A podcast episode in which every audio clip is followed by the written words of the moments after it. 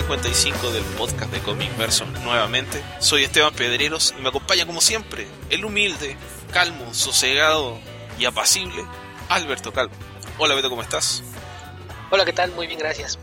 Fue, fue un déjà vu extraño, pero, pero bien, gracias. ¿Qué, ¿Qué te parece partir este podcast con cuatro adjetivos en oposición a otros podcasts donde partes con menos? Yo nada más voy a comentar que en otras ocasiones has luchado para encontrar un adjetivo y ahora que tenías varios los aventaste todos de golpe, entonces probablemente después vas a sufrir. No me cabe ninguna duda. Sí, yo estoy también seguro de que así será. Bueno, tuvimos, hemos ya tenido dos accidentes con este podcast. Estamos grabando el día martes 12 de junio. Íbamos a grabar ayer, pero eh, no sé, la- un caso fortuito de, de corte de luz lo impidió. Ah, ya vi, no era la luz, era, o era la instalación eléctrica. Ah, era tu casa, Sí, sí, no. tu edificio. sí hubo, hubo un microapagón, pero cuando se tenía que haber restablecido un problema con, no, no, no fusible exactamente, pero un listón en, en- en la caja de, de luz no, no subió. Entonces la, ah, se supone que había luz, pero estaba demasiado baja, no alcanzaban a prender los aparatos. Ok, En tenía algún momento, lo, lo que en Chile se diría algo así como poco amperaje, que me parece que es técnicamente incorrecto por un video que vi en YouTube hace poco y que no Sí. entendí, pero ese sería el problema. sí, no necesariamente, más, más bien lo que pasó fue que cuando se restableció la energía, me imagino que regresó con un pico y con las pastillas de, de seguridad, pero no todas. Estaba, estaba un poquito extraño el asunto. Ok. Y ahora estábamos grabando y se cayeron aproximadamente, no sé, 5 o 10 minutos de grabación. Estoy probando un grabador nuevo, que en realidad es el grabador antiguo con el que partimos el podcast. Y se modificó, se actualizó, qué sé yo, y lo, quiero probar porque eh, he tenido muchos problemas para editar los últimos podcasts con el grabador que estaba utilizando. Eh, he perdido, hemos perdido ya cuántas grabaciones, Beto, no sé, muchas. Si hubo en ocasiones graba solamente a uno de los dos, esa es una de las formas de perderla, otra forma de perderla es donde no graba nada, eh, y ya nos ha pasado demasiadas veces. Así que esperamos, no, no tenemos buenos augurios, pero esperamos que esta vez funcione un poco mejor. Sí. Aparentemente, por lo que estuve investigando, nuestra eh, combinación de Linux Microsoft es algo así como la tormenta perfecta para Skype Beto. Sí, más, más bien creo que Skype, siendo propiedad de Microsoft, no les da mucho gusto que alguien utilice una plataforma distinta. Ya, ya, ya Y gratis. No tienden a ser muy compartidos, entonces creo que eso puede ser un problema. Entonces estamos buscando alternativas de comunicación que no lo requieran. Encontramos una que parece interesante, pero igual ahí, ahí parece ser que la, la contra es justamente las restricciones que Microsoft le pone al software y no, no nos permite establecer la comunicación, pero seguiremos intentando. Por lo menos acá llegamos más lejos, pudimos hablar nosotros. Sí. Ok. Beto, ¿qué te parece si pasamos a revisar las noticias y retomamos la noticia que estábamos comentando hace cinco minutos? Sí, decíamos que hay muchas noticias, pero en particular la última semana fue rica en ellas. Eh, empezamos con, con la, la parte de, de cómics como tal, que es la, la que más nos, nos interesa, los contenidos. Y la semana pasada se anunció que, que DC finalmente decidió invertirle un poquito a Vértigo. O sea, yo que nosotros hace un par de años dábamos por muerto después de la serie de, de Karen Berger porque parecía que no había un plan de qué iban a hacer con ella. Hubo demasiados sectores que llegaron y tan rápido como llegaron se fueron. Por ahí pasaron eh, gente como Eli Pyle, Jamie Switch, y, y no, no se veía como que realmente tuvieron idea de qué hacer con el sello, más allá de, de mantenerlo como marca y para tener todo el sellito en, en los TPs de algunas de, de sus series más viejas. Sí. Hubo Eh, otra, la- otra mujer que era, que fue mm, Shelly Bond, ella, sí. sí, se fueron las dos, y de hecho ahorita las dos tienen sellos de, de cómics tienen algunas de las propuestas más interesantes del mercado, Berger Books y, y Black Crown, publicados en- uno a través de, de, de esta Noni Press y el otro a través de Dark Horse. Dark Horse Comics. Ah, tienen muchos títulos interesantes por allá, eh, ideas innovadoras, una combinación de creativos eh, tanto nuevos como, como viejos y, y pues me imagino que eh, eh, eso les ha calado un poquito en Warner y dijeron, no, no es posible, si, si todo esto empezó aquí, ¿por qué no, no lo tenemos? Hace un año nombraron a Mark Doyle como responsable de, del sello Hace un año, y al sí. parecer y al parecer él tenía un año dándole forma a lo que quería hacer. Finalmente revelaron por dónde iban los planes.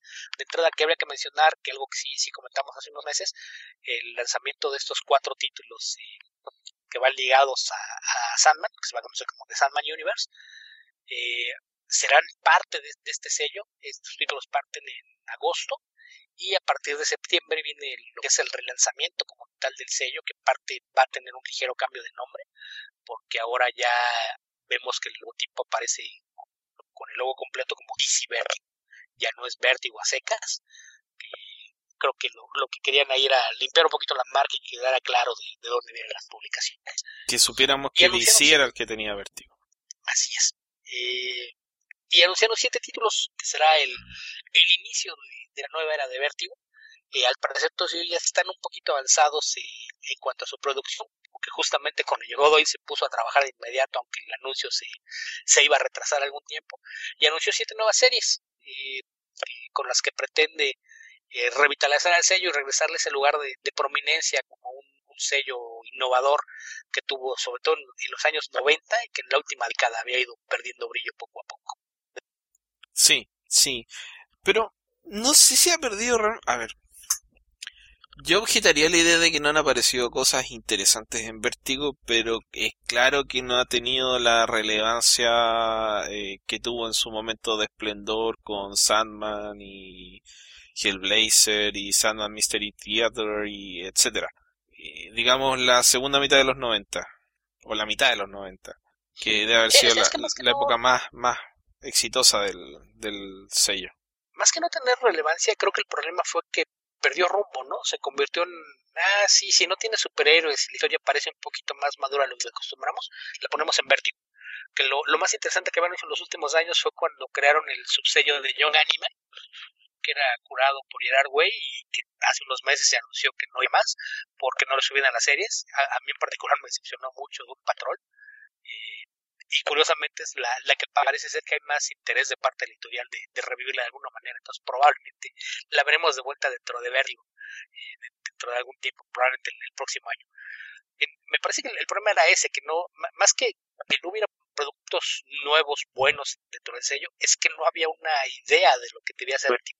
Y creo que con este anuncio lo que están buscando es justamente retomar la, la relevancia, el que el sello se convierta en sinónimo de innovación, de tener historias que, que te reten, que te ofrezcan ideas, que las exploren.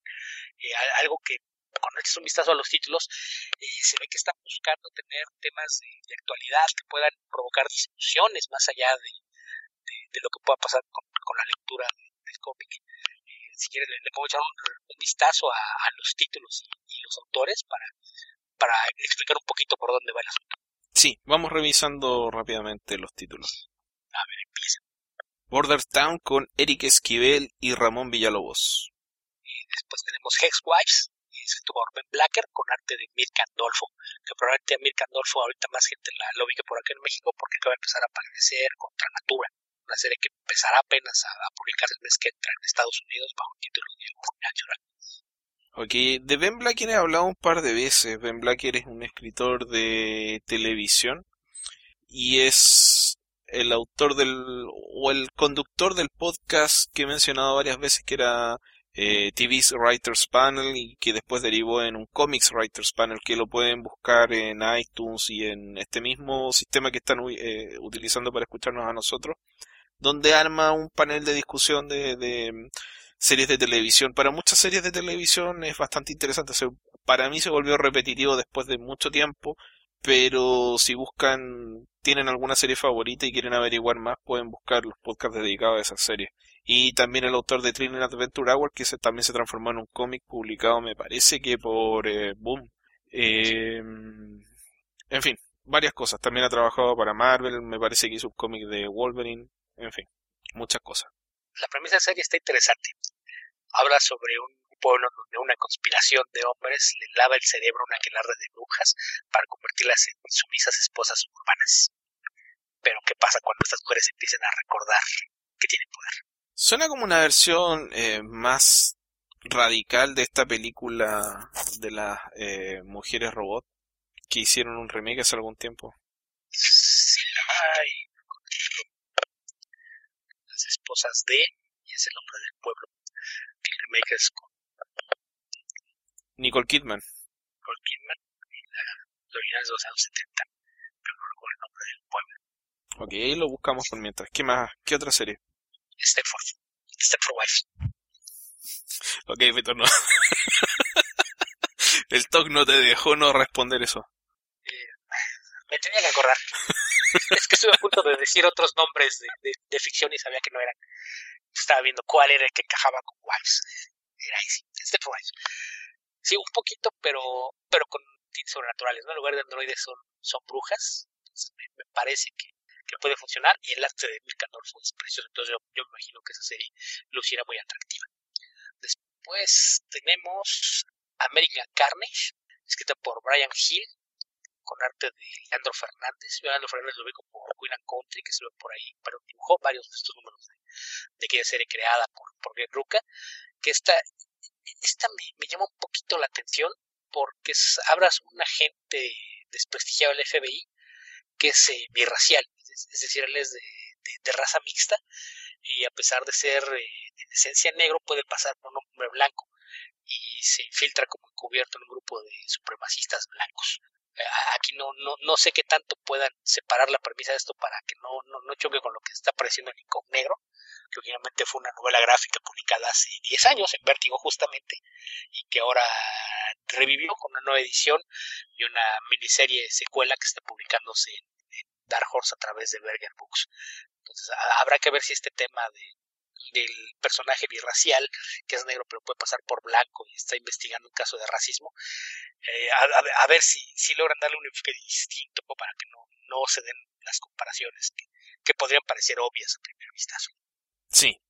Ok, la siguiente serie es Goddess Mode, escrita por Zoe Quinn y, e ilustrada por Robbie Rodríguez. En la versión del, de la línea de tiempo alternativa exclamé un poco al ver el nombre de Robbie Rodríguez acá.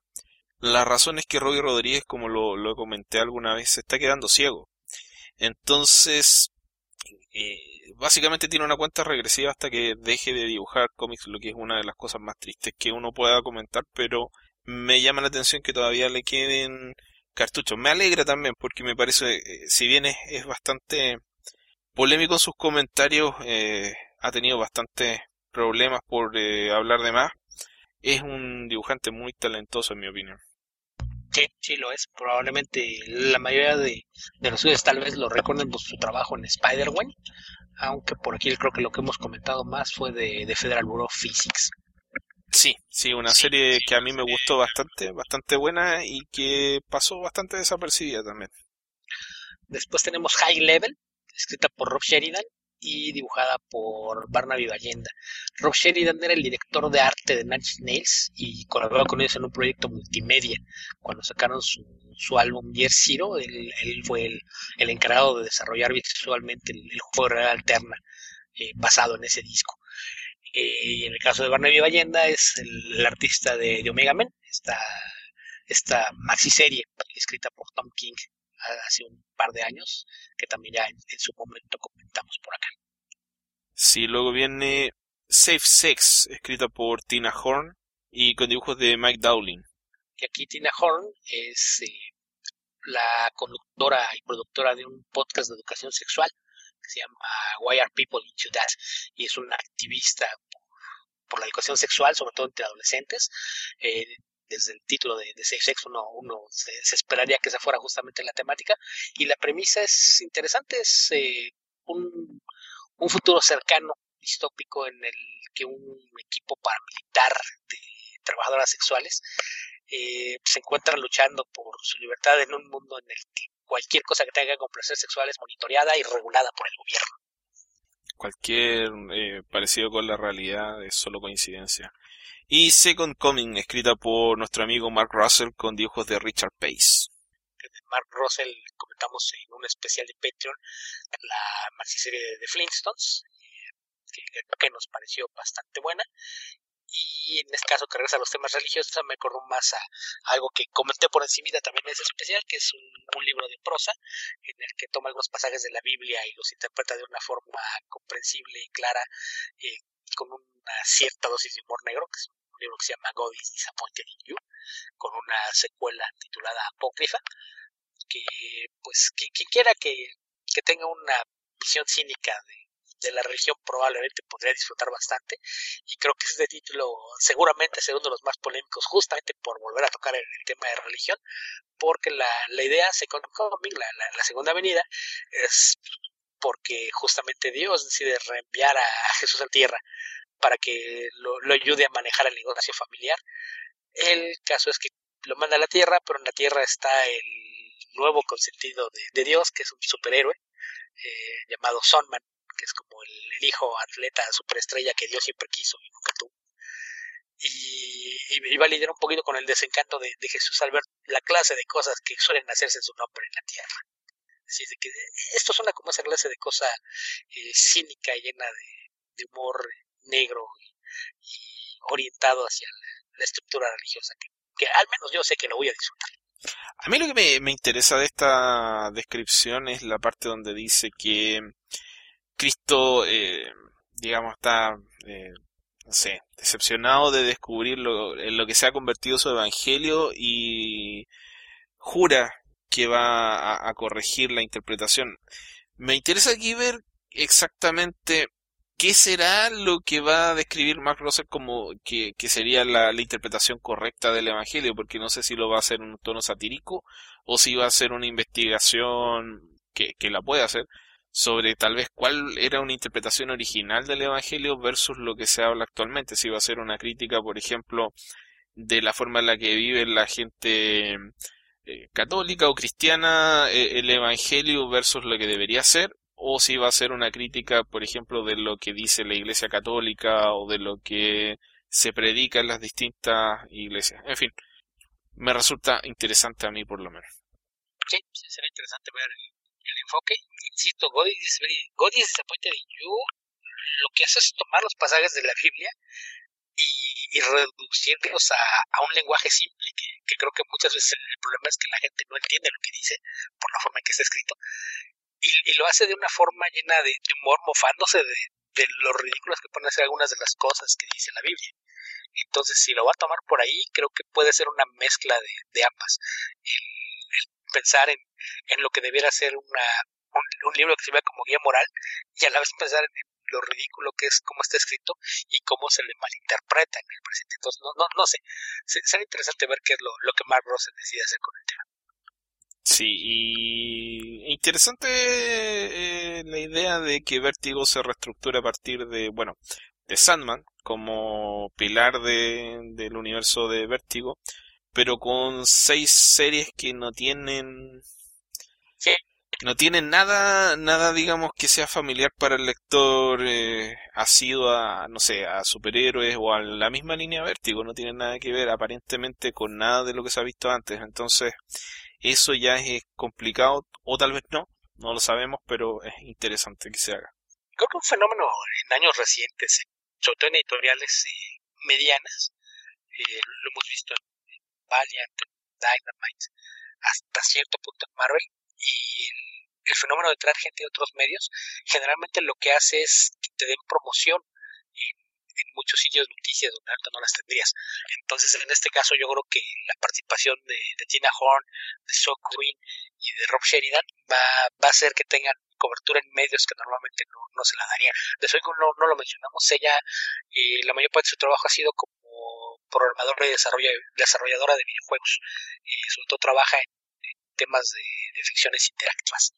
Entonces también será interesante ver de, de, qué manera afecta el tener esta, esta clase de, de, personas que vienen de otros medios, porque en el caso de, de Marvel, por ejemplo, han traído a periodistas y a novelistas a trabajar en los títulos y eso les ha permitido de repente expandir la, la base de lectores de algunos títulos en particular, lo que no, no han logrado lo que me imagino que era la idea, de traer lectores que entraran siguiendo una autora o un título y se quedaran a probar otras cosas, pero me parece que es una, una idea que, que, no está de más eh, insistir en el tema, ¿no? Ver, ver si es posible que, que aparezcan lectores nuevos que, se interesen por, por seguir a, alguna personalidad de otro, de otro medio y, y entren al mundo del cómic.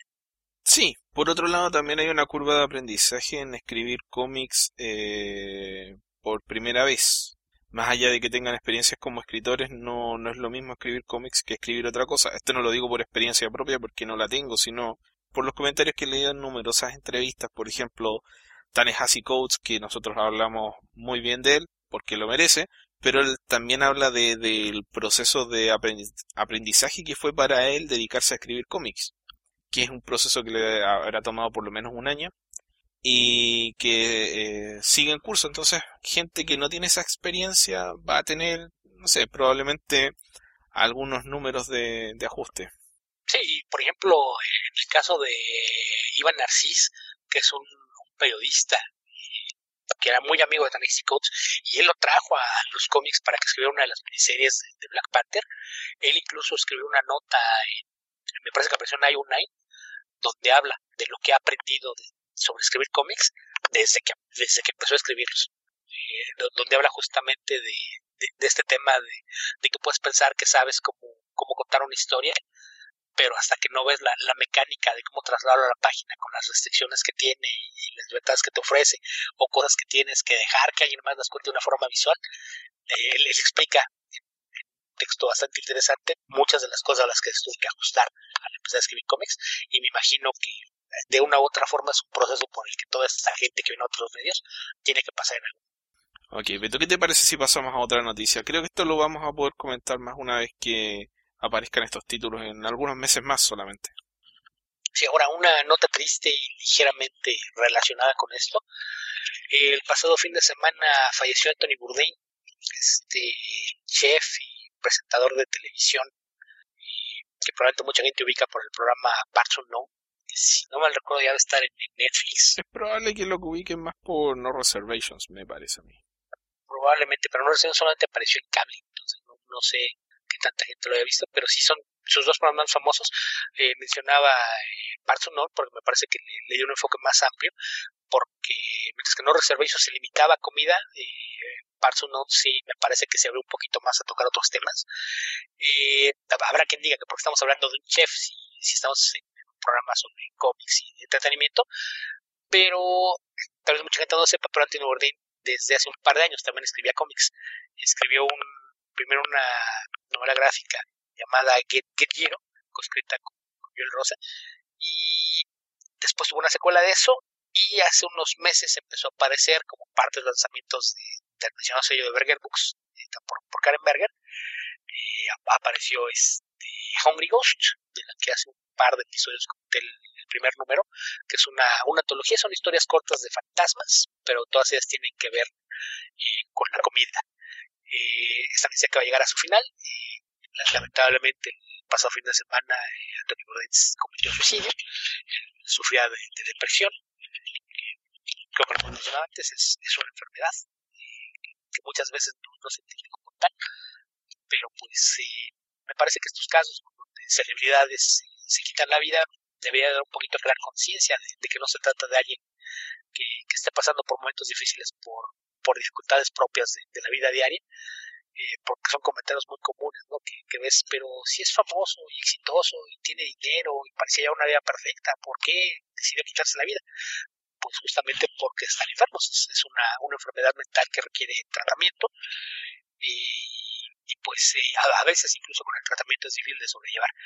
Eh, entonces es una lástima que, esta persona haya fallecido porque la, verdad es que sus programas más allá de, la comida, yo nunca he sido gran fan de, los programas de comida que, que abundan en televisión, pero algo que siempre me gustó de, lo quería ver, que de los no, no vi tantos, me gustó que la comida era más bien el, pretexto para, para hablarte de, la forma en que la gente vive en, distintas partes del mundo, la, relación que tienen con la comida como parte de, su sociedad, y en parte de la sociedad todavía más abierto porque la comida ya era una parte mínima de, lo que era el programa. Entonces, eh, pues una, pena que haya fallecido. Eh, por ahí en, México se acaban de, publicar el, primer volumen de, de Get Giro y eh, que pareció en vértigo, por cierto, entonces eh, me imagino que de ahí viene la relación con, con Karen Berger, que después lo reclutó para los primeros títulos de Berger Books, y el Berger Books, eh, como mencioné, la, la que está publicando era Hungry Ghost, el último número acaba de aparecer, y si no mal recuerdo, en un par de meses debe aparecer el compilatorio con la serie completa. Sí, a mí la verdad es que Anthony Bourdain es una, un personaje, una persona, una personalidad, mejor dicho, que me, me fascinaba bastante, que me atraía mucho. Vi muchos de sus programas, está disponible en Netflix y me he repetido varios porque me parece que es bastante popular en Chile, así que encuentro poco probable que haya gente que no lo conoce o no lo ubica, por lo menos. No sé cómo será eso, eso en México. Pero justamente el tema de hacer una especie de mm, casi un trabajo antropológico, podría decirse, eh, con una visión sarcástica, cínica de la vida, con una eh, hedonista en, ocasiones, pero también con reflexiones bastante interesantes. Eh, hay muchos capítulos que son muy interesantes de No Reservations. Yo les recomiendo ver el de Haití, es el que recuerdo en estos momentos. Hay muchos otros, pero ese está disponible en Netflix y lo, y lo pueden ver. Es muy interesante el de Haití porque es posterior es la segunda visita, me parece, que hace a Haití y la hace con posterioridad al terremoto que me parece que fue en 2000. Creo que fue el mismo año del terremoto en Chile, 2010, pero que es un terremoto que destruyó Haití. Y una serie de observaciones que hace respecto de, bueno, de la realidad de Haití en ese momento. Y, y creo que esa, no conozco yo por lo menos otro programa que haga e, ese tipo de enlace entre la cultura de gastronómica, la, eh, la cultura de cada país, la, la, forma en la que la comida informa una cosa o, la, o que la gente, eh, la, importancia que le da a ciertas costumbres, a ciertos ritos, a, en fin, a la forma de ser de, de los distintos países, que creo que lo hacía mejor que nadie, o de una manera más interesante. Era un tipo que eh, yo no he leído sus libros ni sus cómics, probablemente lo, lo haré en algún momento, pero eh, tenía esa, esa mm, habilidad de hacer observaciones que a mí por lo menos me parecían bastante interesantes de, de lo que estaba viendo. Me parecían, no era solamente ver el programa, eh, sino que también escuchar lo que él podía comentar al respecto, que, que suena como una idiotez, pero eh, hay programas donde uno tal vez la, la, la misma serie muestra todo lo que uno tiene que ver y eso se complementa con lo que eh, con el no sé con la narración. Pero el enfoque que le daba Anthony Bourdain a lo que estaba mostrando eh, cambiaba la percepción de lo que uno estaba viendo. Por lo menos así me parecía a mí. Creo que le daba una mayor profundidad a lo que estábamos viendo. Y me parece que, que siempre fue un tipo que mm, sin pelos en la lengua que hizo comentarios muy agudos de muchas cosas, en ocasiones se equivocó, en otras ocasiones uno puede estar muy de acuerdo con él, pero eh, a mí por lo menos me, me, me, impactó bastante enterarme de su muerte. Un comentario, como dice Beto, que, que hace mucha gente, es que aparentemente tenía la vida ideal, el tipo se ganaba la vida escribiendo libros, comentando, comiendo comida, eh, viajando por el mundo, comiendo comida, digamos, desde la más trabajada y lujosa a, a conocer cosas eh, cotidianas, pero siempre con algo novedoso. Entonces, eh, llama la atención que alguien como él que tenía, eh, no sé, mostraba cierto un gusto, un gran gusto por la vida, ser un gozador de la vida, haya llevado por dentro también el, fantasma de, de, la depresión y haya terminado con el suicidio. Entonces, eso es, es bastante chocante para uno que lo conoce solamente como personalidad y no como persona. Pues triste su deceso, pero pues eh, por ahí pues quedan sus programas que la, verdad, más allá de, si les gusta la, comida o no, insisto, la, comida empieza como un pretexto y, poco a poco de pasa a segundo término, como bien mencionas, es un trabajo como de antropología moderna. El, te permite conocer otras culturas, otras formas de, vivir alrededor del mundo de, una forma muy, muy accesible, con, con un, humor muy particular. Y, en cuanto a los cómics, pues me parece que eh, caen en, casos similares, ¿no? En, ambos casos, tanto en, Get Giro como en Hungry Ghost, la comida es parte de, de, donde viene la historia, pero se convierte solamente en un pretexto para contarte otras cosas. Entonces, pues descanse en paz. Sí, Sí, descanse paz, Anthony Bourdain. ¿Qué te parece si pasamos a otra noticia, Beto? Eh, ¿Quieres que pasemos uno de nuestros temas favoritos? Lamentablemente sí. La, la, la, serie de malabares, incongruencias, en las que nadie sabe qué demonios está pasando igual. A ver, Malabares me parece que es una... Eh, no sé, es demasiado generoso decirle Malabares, implica un grado de habilidad el que aparentemente carece en el Warner. Ok, vamos por partes, porque esto, dependiendo de cómo lo lea uno, puede ser eh, bastante inofensivo, pero de, cómo lo leemos nosotros es bastante interesante eh, en un sentido, no sé, un poco de, satisfacción de te lo dije.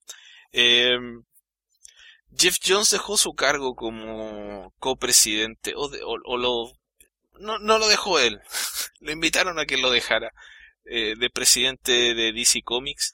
Hace poco nos habíamos enterado de la salida de Diane Nelson, que era la otra copresidenta, y que eso ya venía de una reestructuración. No, no tenemos que olvidar que cuando nombraron a Diane Nelson, Jeff Jones no tenía cargo de, de copresidente.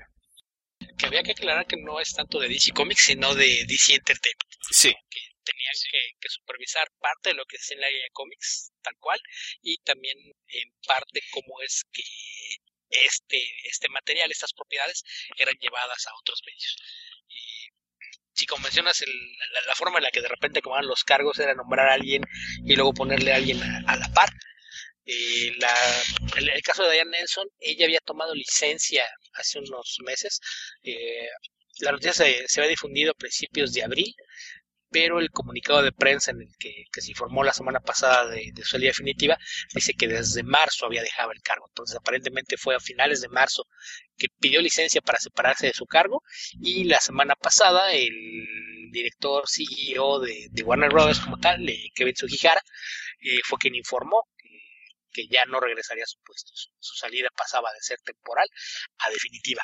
Eh, lo, interesante del caso es que no, no hablo de un reemplazo para, para la posición, eh, sino de, de, la forma en la, en, la que iban a, a, reestructurar el organigrama, porque ella era, además de ser la, la presidenta de DC Entertainment, también era la presidente de Warner Bros. Consumer Products, que literalmente es era la encargada de, manejar la forma en la que se manejaban las licencias para merchandise y promoción de, las propiedades de la compañía. Eh, ella se va y en lugar de que se anuncie cómo la van a reemplazar o, quién se va a quedar, lo que hacen es que el, el equipo que estaba debajo de ella DC Entertainment le iba a reportar directamente a uno de los eh, subordinados de, de Sujihara para que a su vez ellos le reportaran a él. Mientras que la, segunda al mando en la parte de Consumer Products eh, queda a cargo de la línea sin asumir el cargo de presidencia y también para rendirle cuentas directamente a, a Sujihara que que habrá que aclararlo de Kevin Sugihara desde el año pasado hay rumores de que su posición dentro de, Warner es precaria porque pues los inversionistas no están muy contentos con el, desarrollo de, las cosas eh, bajo su gestión. Eh, él fue una de las personas que insistieron en que no se cambiara la, fecha de estreno de Justice League, eh, que derivó en el desastre de, taquilla que, tuvimos, una, una película carísima y que pues ni, siquiera salió a mano después de todo lo que gastaron en promoción. Yo creo que hubiese sido igual de mal esa solución en todo caso no sé, porque si le hubieran dado más tiempo, al menos no hubieses tenido un CGI hecho a medias, el bigote Gates no hubiese sido lo que fue, y probablemente Whedon hubiese tenido más tiempo para trabajar algunas de las escenas y permitir que la película tuviese un tono más uniforme en lugar de sentirse como el Frankenstein que es. Entonces no, no sé qué tanto mejor pudo haber sido, pero me parece que pudo haber sido un producto más redondo, más allá de, de la calidad que pudiera haber tenido al final, creo que al menos se hubiese visto como producto que alguien terminó de trabajar y no como algo que entregaron a medias. Yo creo que tal vez hubiese sido un mejor producto, pero creo que en términos de éxito económico probablemente hubiese salido peor. A mí se me ocurre por lo menos que es difícil interpretar un, una, un cambio intempestivo en una fecha de estreno que no sea como esta película necesita cirugía mayor y que eso no lo hubiese leído la, gente que la quería ver y, hubiese afectado la, la recaudación. Por lo menos así lo, lo interpreto yo. Puede ser. Por otro lado, si, si el producto no hubiese sido lo que esperaban esos fans clavados, pero hubiese sido un producto más amigable para el público general, pudo haber ido mejor. Entonces, es, e, es, difícil especular. Sí.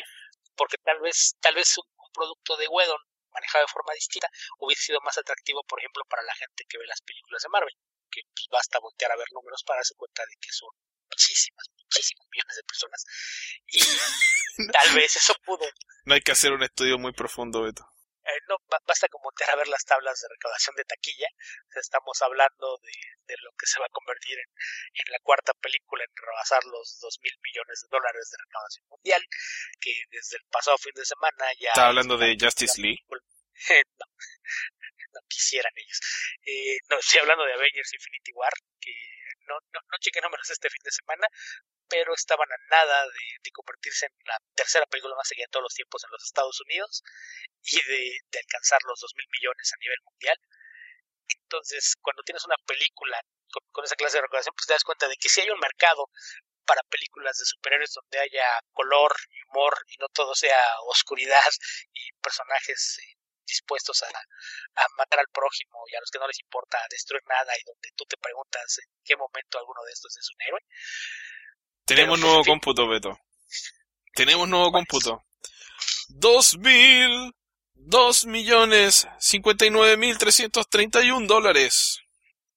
Sí, te, te, te, dije que yo lo, lo, vi la semana pasada y, y haciendo cuenta así por encima, a, a, asumí que probablemente el fin de semana rebasaría los dos mil millones, todavía en cuarto lugar a, a nivel mundial, y se convertiría en la tercera en los Estados Unidos. Sí, eh, lo interesante de todo esto es la insistencia de arrastrar, de, de no deshacerse de la enfermedad, Beto, de, de no cortar lazos con Jeff Jones. Todavía hay alguien, algún salto en la corte que tiene Jeff Jones que dice, no, si el cabro sabe lo que está haciendo, el cabro es, es, es nuestro mejor que escritor. Él sí que, que conoce a nuestros personajes. Debe tener un muy buena gente. No sé, o su papá, tal vez su papá es Kevin Sujihara, qué sé yo. Eh, eh, eso tiene algo que chantajear. Porque ahora saltando a la otra nota, que es lo, que tú mencionabas, le piden que deje el cargo en, en Entertainment. Entonces ok, finalmente han decidido cortar, entonces se van las dos cabezas de DC Entertainment, que son los que aparentemente no supieron trasladar propiedades exitosas de cómic para convertirlas en propiedades exitosas de cine. Se van los dos, no tienen un reemplazo, más bien vamos a ver cómo reacomodamos ahí el, organigrama. Pero la, la salida se da a cambio de que le dan un trato para convertirse en productor y escritor de tiempo completo. Entonces ya sabíamos que él iba a escribir Wonder Woman 2, algo que nos extraña mucho y nos tiene todavía sorprendidos e incrédulos. Y un poco temerosos también. Un, un, poco porque a fin de cuentas quien va a estar en el set y filmando es Patty Jenkins, entonces seguramente hará correcciones sobre lo que sea que entregue Jones. Eh, pero también anuncia que va a escribir eh, Green Lantern Corps, una nueva película de Green Lantern, que en teoría estaría basada en, en su propia etapa en, en Green Lantern. Entonces, en teoría en el papel eso no suena mal, porque si algo le salió bien en cómics fue, fue Green Lantern. Eso el no solo yo no soy fan de, la forma de escribir de Jones, me parece que es un escritor bastante limitado, que recurre mucho a repetir los mismos trucos una y otra vez, pero me parece que en Green Lantern fue donde usó muchos de ellos por primera vez, y incluso los que repetía fue donde los usó de una forma más efectiva. El, problema es, es capaz de traer otro medio, porque después de que se anuncia esto, eh, aparece, un, la, la, noticia se dio el lunes por la mañana, este el lunes 11, muy, muy temprano, es una noticia de que John se, se, iba de DC Entertainment para iniciar su propia productora, para ser productor y guionista en Wonder Woman 2 y, Green Lantern Corps. Se anuncia además que como el nuevo cargo es eh, más creativo que administrativo, le iba a quedar tiempo para escribir cómics. Se confirma que va a escribir la, la serie de Three Jokers, que no sabemos por qué existe esa, esa idea. ¿Por qué? ¿Por qué? ¿Por qué, Beto? ¿Por qué? Y, después nos dicen que también va a ser el responsable del nuevo cómic de Shazam, que saldrá en otoño. Cuando su versión de Shazam es oscura y están a punto de lanzar una película donde se ve que están tratando de dejar atrás esa oscuridad. Entonces, no sé si, si de veras en Warner no hay un plan a largo plazo, si la mano izquierda no habla con la derecha, no, no tienen una noción clara de, de qué es lo que quieren hacer. En, en todo Mira, caso, yo entiendo la mitad de esto. Entiendo la idea de tener a Jeff Jones escribiendo cómics porque nos guste o no nos guste, Jeff Jones vende. Entonces, bajo esa perspectiva, si lo pones a escribir cómics, los cómics se van a vender. Su Batman Earth One es horrible, es basofia.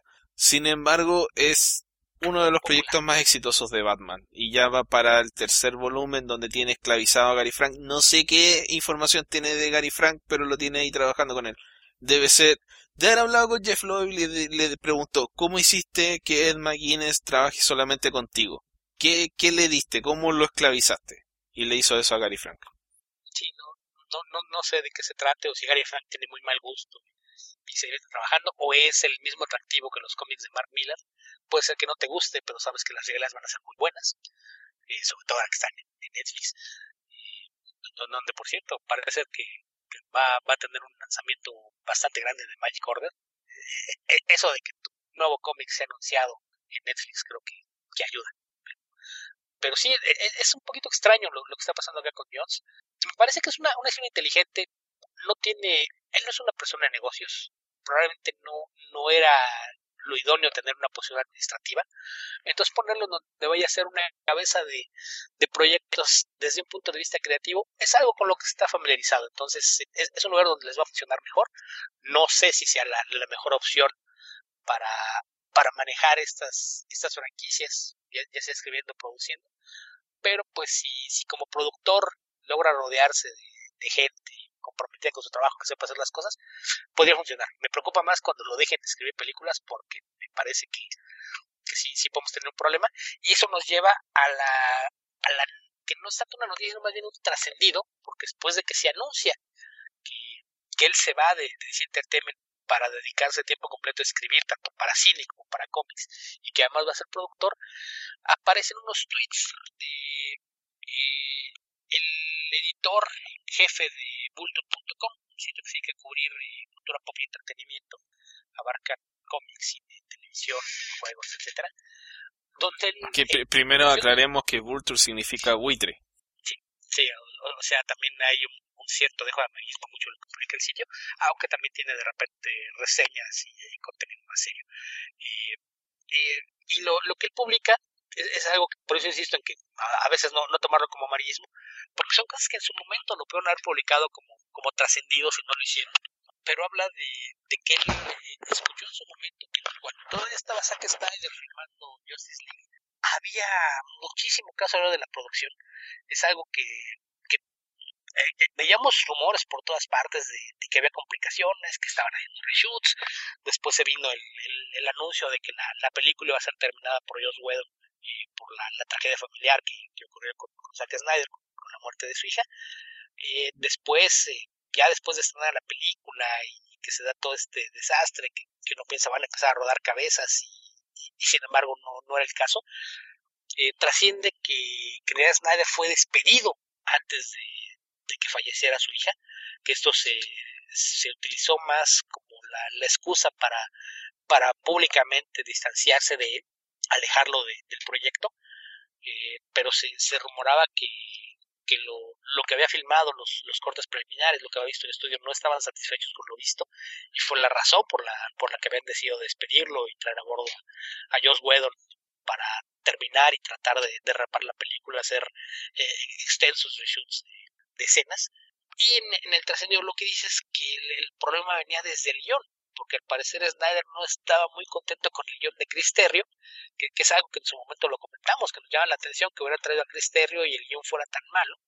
Y, resulta que al parecer llegó Geoff Jones y empezó en el set a hacer correcciones al trabajo de Terrio y que la, versión que estaban haciendo pues era obra de, Geoff Jones y Zack Snyder ignorando por completo a, Terrio que es un guionista ganó el, Oscar por la adaptación de, de Argo, que es alguien a, quien Ben Affleck trajo a bordo de, Warner, y que al parecer la, la, molestia de Terry con lo que se estaba haciendo con la película tal, que en algún momento es un comentario en tono de, y no han pensado en a lo mejor utilizar alguna de las páginas que escribí. Entonces pareciera ser que, el, el, guion que reescribió Jones si era, si algo completamente distinto a, a, lo que estaba haciendo Terry estas páginas que reescribe Geoff Jones termina reescribiéndolas Josh Whedon para hacer los reshoots.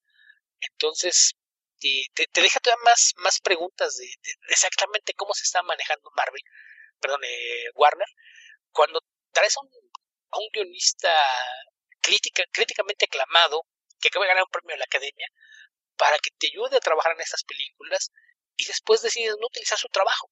lo tiras y traes a un escritor de cómics que en su vida ha escrito cine a, que haga reescritura en el set. Se te olvida que Jeff Jones le llevaba el café a Richard Donner, Beto.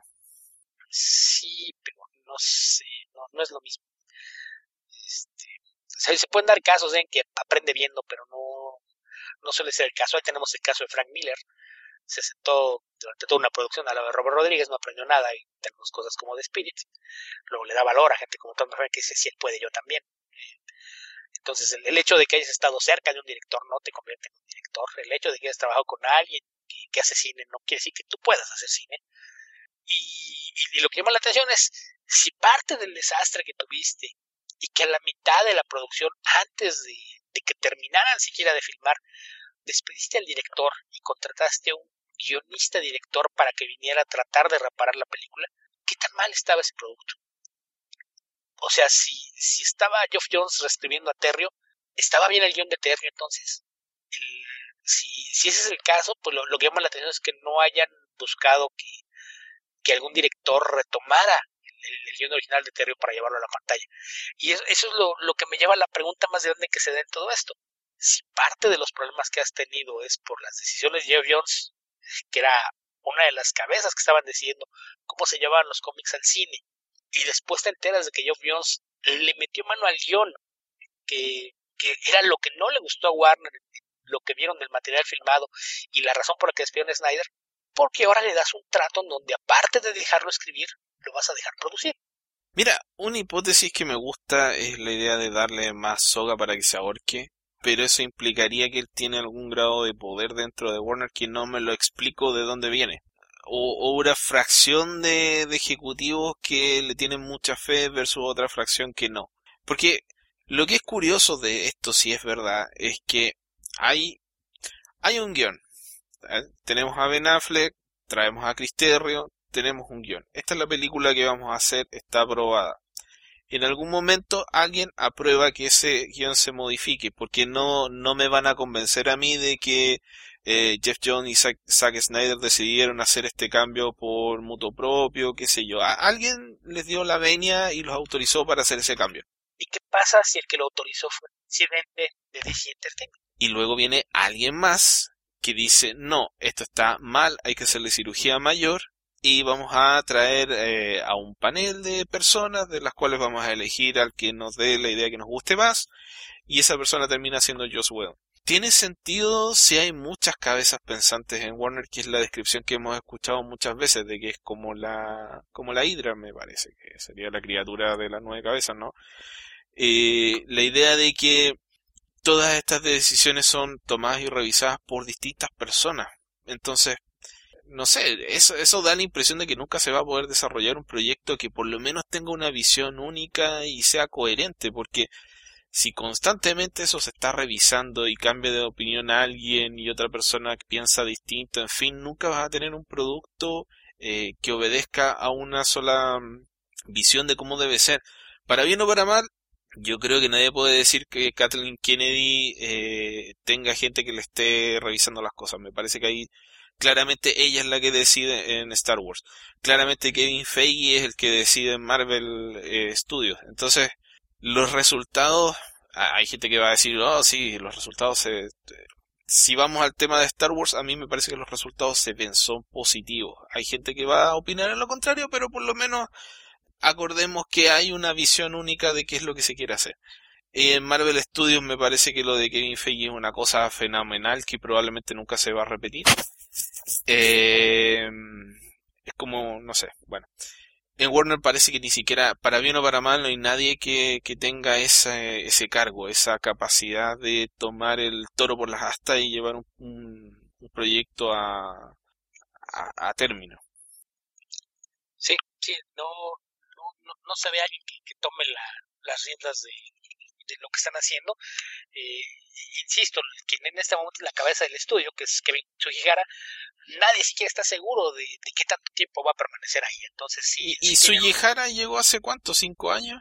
Eh, probablemente. Y los eventos no han sido buenos, entonces sí, no, no me extrañaría que, que si este año no, no endereza la nave, que no nomás no se ve cómo lo pueda hacer, salvo que a sea un quitazo inesperado, no veo cómo pueda, pueda rescatar un poquito.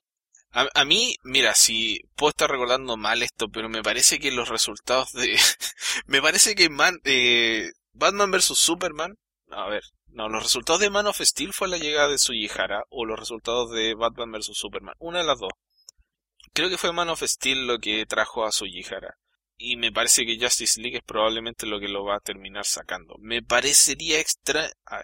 no me sorprendería que de aquí a, no sé, cinco o seis meses más, probablemente después del estreno de Aquaman, salga Sujihara, porque lo único en lo que me parece que están de acuerdo en Warner es que eh, las salidas intempestivas, los despidos, qué sé yo, la mala publicidad solamente va a terminar dañando aún más los resultados económicos de la empresa. Entonces, por lo menos en eso están de acuerdo.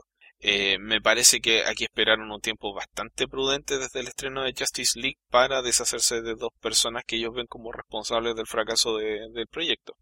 Y eventualmente supongo que irá a caer el, jefe. Es muy probable. Yo creo que no, no va a ser Justice League lo que lo tumbe, pero más bien Justice League lo puso en la cuerda floja. Entonces ya dependerá de, de la forma en la que reaccione a eso, si consigue enderezar la nave después de, ese fracaso, probablemente se comprará tiempo, pero si ese no es el caso, eh, y, podría pensarse que así es, y es muy probable que su estancia en el estudio dependa del desempeño de Aquaman. Película de la que a unos meses de su estreno nadie sabe nada. Hemos visto algunas fotos y nada más. Así es de que no, e, e, eso no suena bien si, si la permanencia de, su llegada al frente de, Warner depende de eso, me parece que es, algo en lo que debe estar un poquito más que, preocupado. Tal vez ya ganó suficiente dinero, Beto. Tal vez esa, esa, esa úlcera valió la pena. Recuerda que una de las razones por las que se dice que no quiso cambiar la, la fecha de estreno de Justice League es porque necesitaba que se estrenara antes del cierre fiscal a mediados de diciembre, porque de otra forma no iba, no iban a alcanzar lo, que representa su bono anual, porque necesitaba la empresa registrar cierta cantidad de ingresos. Entonces necesitaba lo, lo que le fuera a dar Justice League para, para hacerse de ese bono. Entonces, probablemente sí, sí, sí tiene suficiente dinero. Ok, Beto. Creo que nos queda mucho que comentar al respecto, pero nada positivo, así que dejémoslo de lado probablemente podemos pedir preguntas al respecto, ver qué opinamos respecto de algo en específico, porque si no podemos darnos muchas vueltas con esto. Sí.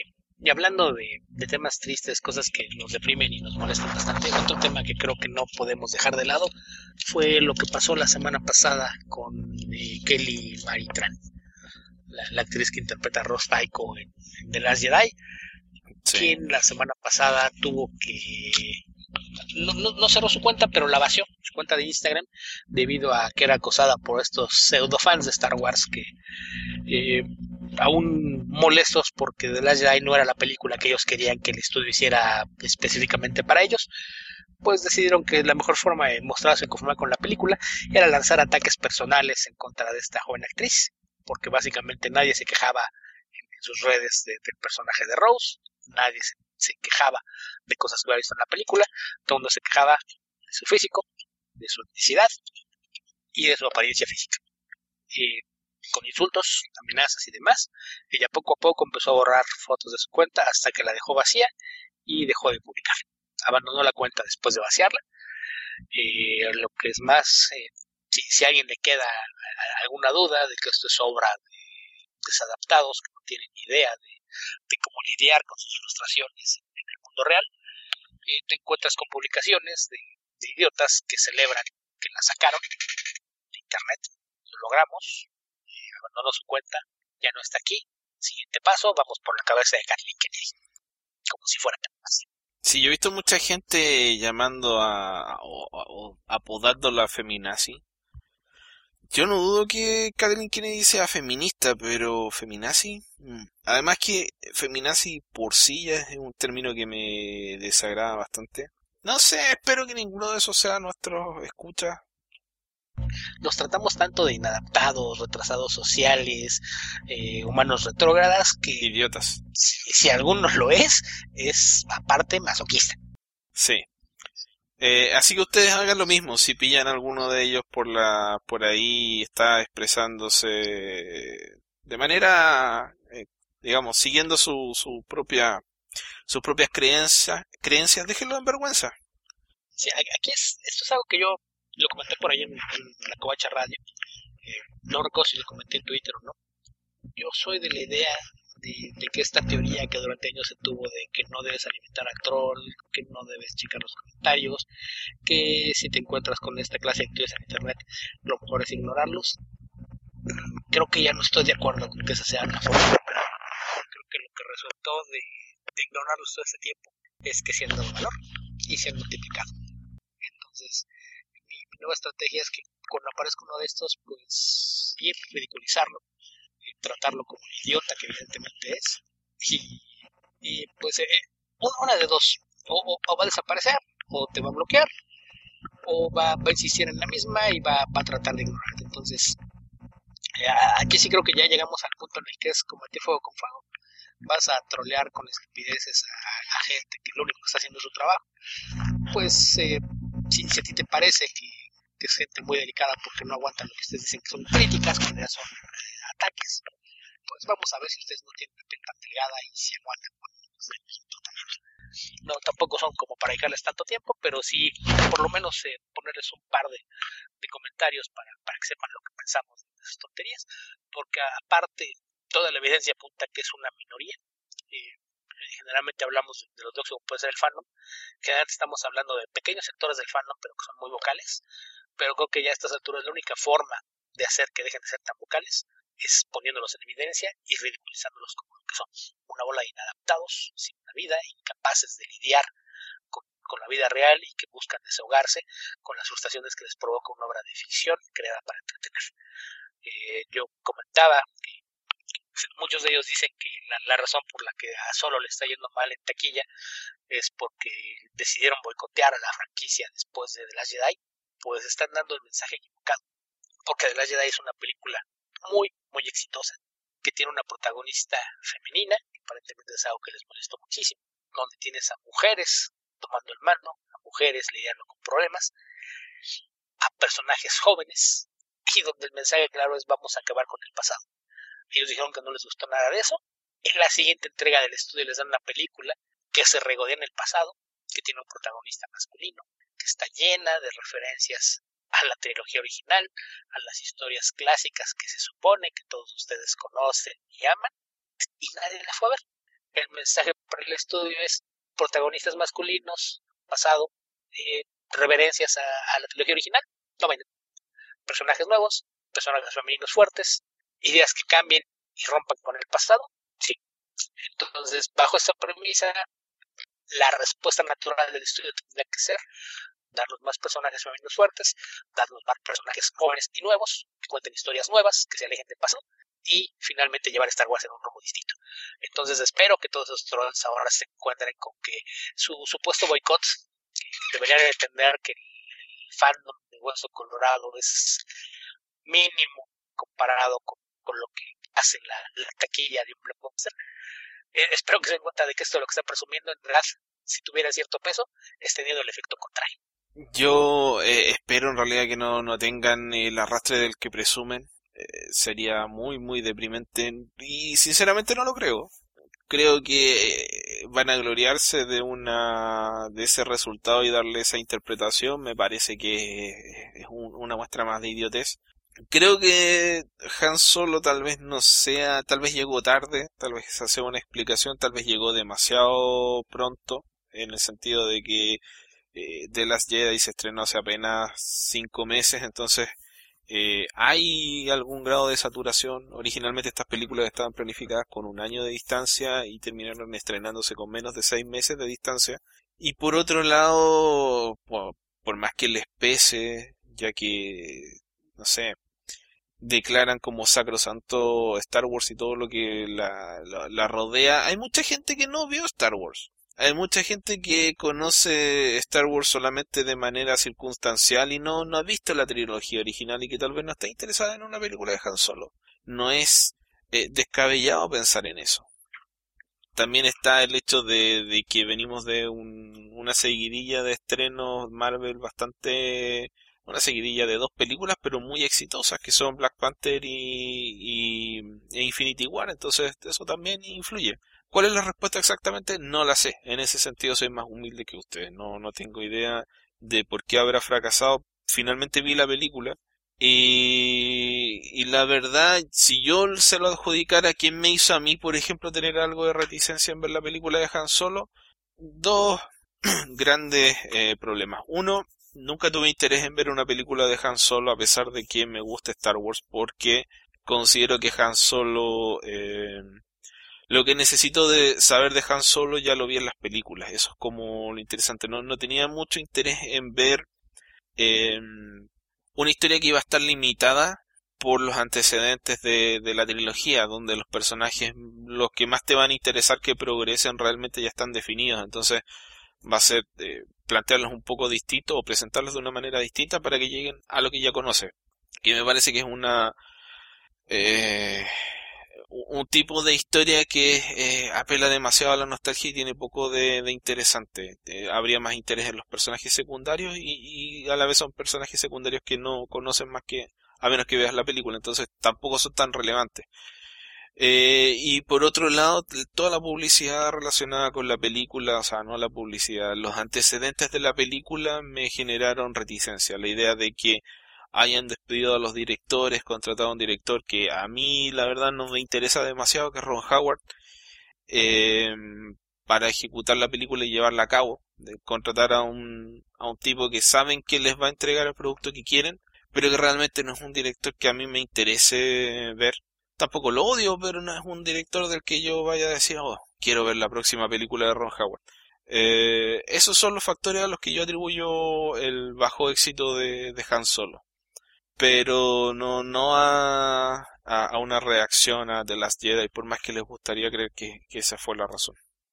Yo creo que un, un factor que también eh, no se toma en cuenta es el mal marketing que se hizo.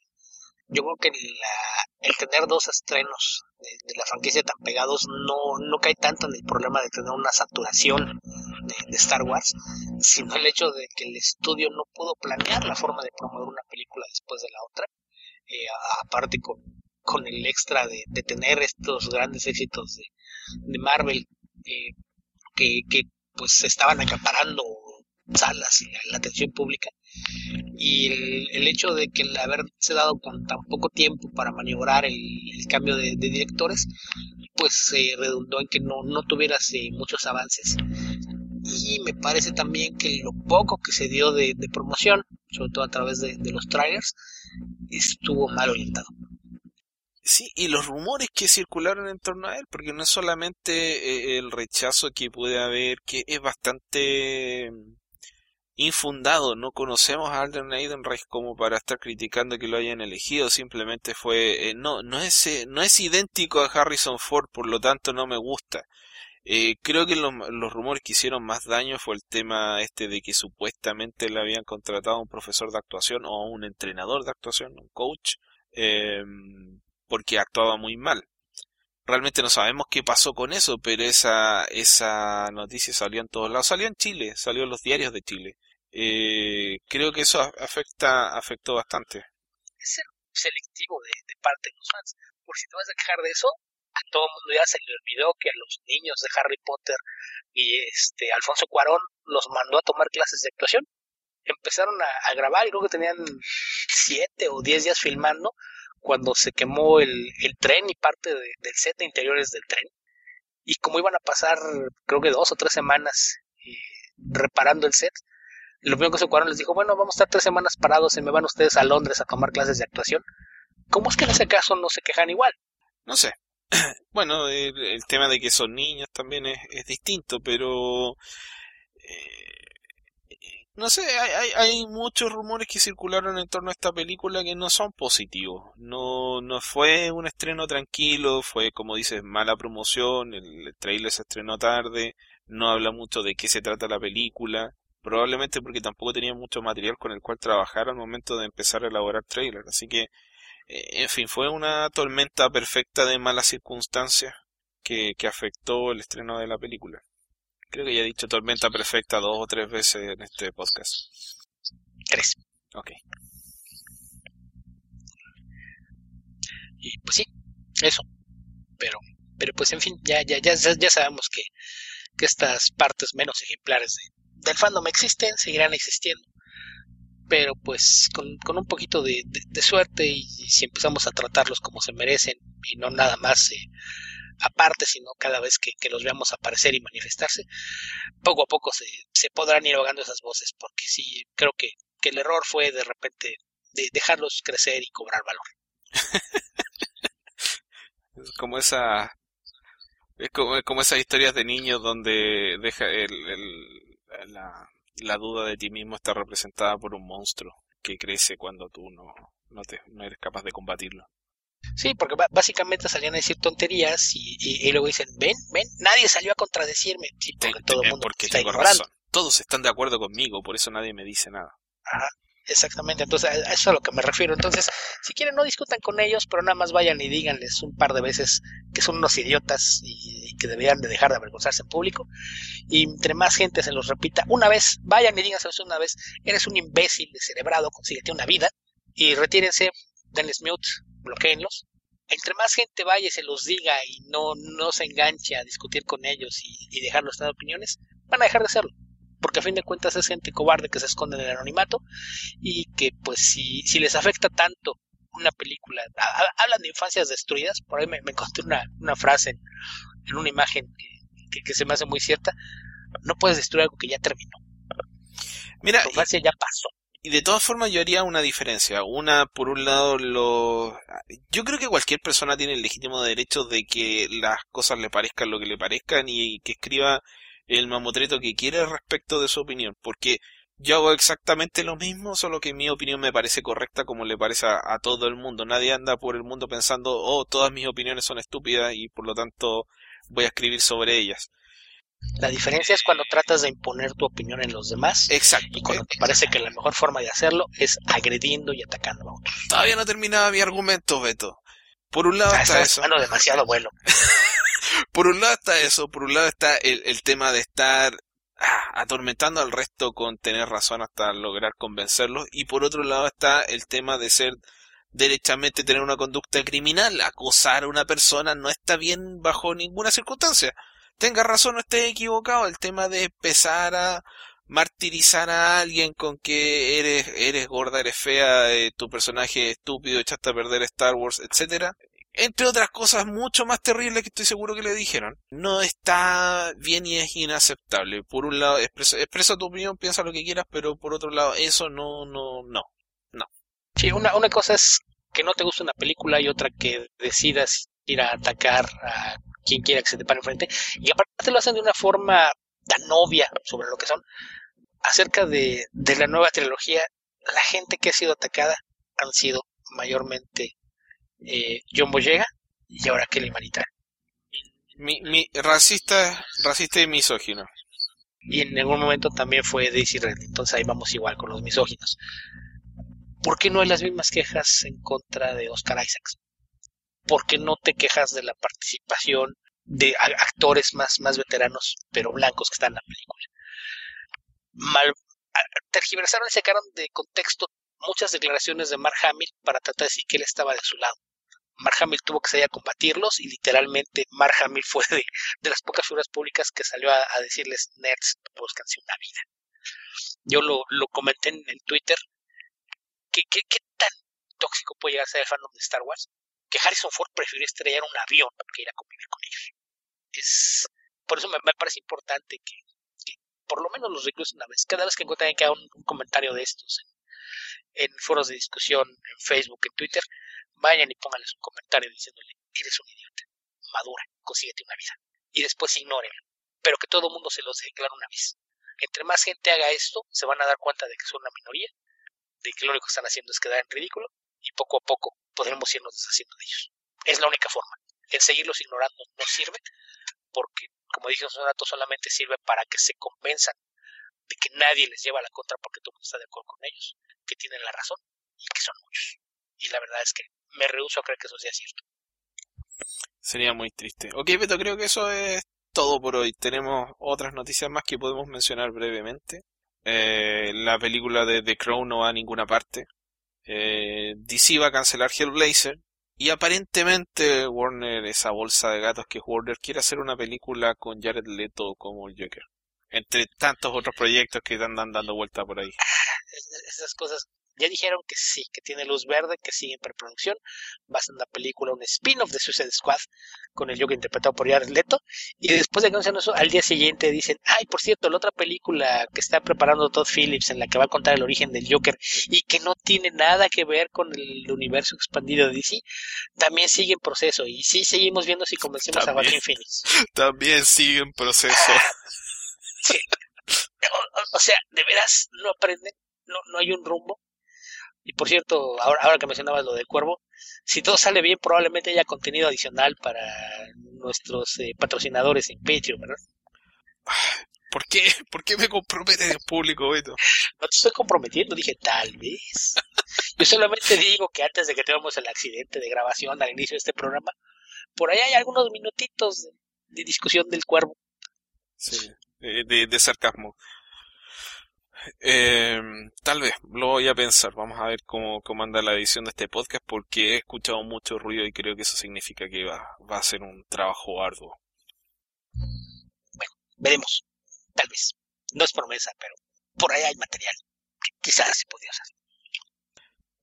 Ok, Beto, ¿qué te parece si comentamos un poquito más de, de Solo? Porque como dije cuando estábamos eh, en la diatriba respecto de los trolls, vi la película. Y quería comentar un poco un video que publicaron en la covacha donde Beca Salas comentaba tal vez alguno de de las fallas de a nivel estructural de Han Solo, de estructural de la película, digamos, no del personaje. Sí, que digo, es algo que comentamos de, de, de aquí existe en menor medida, pero de repente sí te das cuenta de, de de que hay más de una mano creativa metida ahí atrás y hay, hay escenas que te das cuenta que tiene un tono distinto, hay cosas que parecen no, no tener una secuencia y el todo sí, sí tiene de repente esos, esas fallas de dirección. Yo, yo, yo insisto, la, la, construcción de, de los tres eh, actos de, de, la película no, no queda muy clara porque de repente da unos brincos muy extraños y no, no, no parece entender cuál es el conflicto, la resolución no es tal, entonces sí, sí creo que estructuralmente tiene muchos problemas y, y sin embargo, más, más allá de todos ellos, eh, resulta muy entretenida. Si yo quería hacer esa observación, a mí me entretuvo la película. Como decía, no esperaba mucho de ella. Finalmente la fui a ver eh, en una tarde gris y fría en Santiago. No, tú no sabes por qué, porque estás en verano, ¿cierto? Sí, nosotros vamos pasando por una ola de calor bastante, bastante intensa en la Ciudad de México, que ya esta semana empezó a llover, entonces probablemente empiece a bajar. Sí, acá en Santiago también por fin empezó a llover, que veníamos con un invierno muy, muy seco y ya tenemos nuestra, apenas nuestra segunda lluvia en junio. A diferencia de la ocasión anterior donde comí en Tommy Beans y me dieron limonada de frambuesa, esta vez pasé a, a, un lugar como la gente que se llama Dominó. No Domino, que es el de pizza, sino que Dominó, que es una fuente de soda de origen chileno. Y tenían una promoción de lomito italiano que está muy, muy buena. Si encuentran la promoción, les recomiendo que la tomen. Eh, y la película la verdad es que me entretuvo. Mi hermano se quedó dormido, pero creo que por razones ajenas a la película. Y, la encontré disfrutable. Si la tengo, me parece que es eh, igualmente entretenida eh, respecto de, de Deadpool, con, teniendo un contenido completamente distinto, pero me parecen dos películas eh, a las que calificaría de manera muy similar. No en el sentido de que se parezcan, pero sí en el sentido de que, cumplen con su propósito de entretener. La película no se me hizo larga, me parece que es eh, mayormente bien lograda en el aspecto visual, creo que es muy atractiva visualmente. Se ven una serie de personajes, qué sé yo, que no, no tienen mayor relevancia, pero es una, una construcción de mundo bastante vívida. Eh, Alden Ehrenreich me pareció en algunos momentos que era demasiado sonriente y le faltó un poco de, cinismo, pero creo que también tiene que ver con el hecho de que es un personaje más joven. Y mm, creo que lo que más disfruté fue la, construcción, la semi-construcción de la amistad con Chewbacca, que me habría gustado tener algo más concreto, alguna... Por ahí los, los fans más acérrimos, hay un canal de YouTube que se llama Star Wars Explained, donde hay un tipo que es muy Mateo de Star Wars que te da explicaciones, eh, notas al pie de, de toda la continuidad de, Star Wars, que yo lo veo porque no quiero leerme todas esas cosas. Y... ¿Ah? ¿Mateo? es un Mateo? Una persona aplicada en los eh, estudios. Nerd. Claro, un nerd, justamente. Pero eh, tienes que gritarlo, si no, no se entiende nerd. el sentido. Exactamente. Bueno, eh, donde hablaba, por ejemplo, de que en lo que se llama actualmente Legends existía un pacto, una deuda de vida de, Chewbacca respecto de Han Solo, donde eh, para repagarle la, deuda, Han Solo, o sea, Chewbacca había jurado lealtad eh, para siempre respecto de Han Solo. Eh, en esta película eso no se ve. No sé si me habría gustado verlo, realmente nunca me lo, me lo imaginé de esa forma. Eh, cuando vi Star Wars, como he dicho muchas veces, soy fan de las películas y he leído muy pocos cómics, ninguna novela. Y, la forma en la que a mí me gusta eh, concebir esa amistad es una amistad de libre albedrío. Son amigos son amigos porque se caen bien, porque lo pasan bien juntos, porque, qué sé yo, trabajan juntos, en fin. Entonces no, no, la idea de que el sidekick está ahí porque le debe algo a, a, Han Solo y por lo tanto no lo puede dejar, le da una carga a eso, eh, a ambos personajes que no, no me agrada, no me agrada la idea de un personaje que arrastra a otro y que nunca lo libera de una deuda de vida y otro personaje que solamente está con alguien porque le juro lealtad eterna. Creo que funciona para algunas historias, pero no, no sé si es la forma en la que me gusta ver a esos dos personajes. Por lo menos me parece mala idea, no sé si al resto de los fans de Star Wars les parece lo mismo o no. Pero son el llanero solitario y tonto. ¿Eso se supone que significa algo para mí? No sabes quién es el llanero solitario y quién es tonto. Sí, pero de ahí a que tenga gran amor por los personajes y que entienda cuál es la historia de ellos, no, no, no voy a osar decir esas cosas. Sí. El llanero solitario es un justiciero que opera fuera de la ley, pero a favor de los buenos, y Toto es un aborigen americano que tiene una deuda de vida con él y lo considera su hermano de sangre y por lealtades que se convierte en su compañero para ayudarlo a hacer lo que sea que haga. Pero mira, yo puedo entender que eso inicie una relación de amistad, pero no que sea lo que la mantiene. Eh, en, algún momento tiene que haber un tránsito desde esa deuda de, honor hacia una amistad genuina, hacia un querer estar con o acompañar a un amigo o estar junto a un amigo, tener aventuras con un amigo, en fin. Eh, de otra forma, es demasiado, para, en mi cabeza es demasiado similar a la esclavitud y por lo tanto no me gusta como eh, base de constitución de la amistad para ninguna Amistad. Pero también se puede convertir en una variante del síndrome de Estocolmo. Eso no, me está, reforzando mi crítica, Beto. No, es, exacto, pero a lo que me refiero es a que en, ambos casos, tanto en el llanero solitario con Tonto como en Han Solo con Chewbacca, ese es el origen de la relación.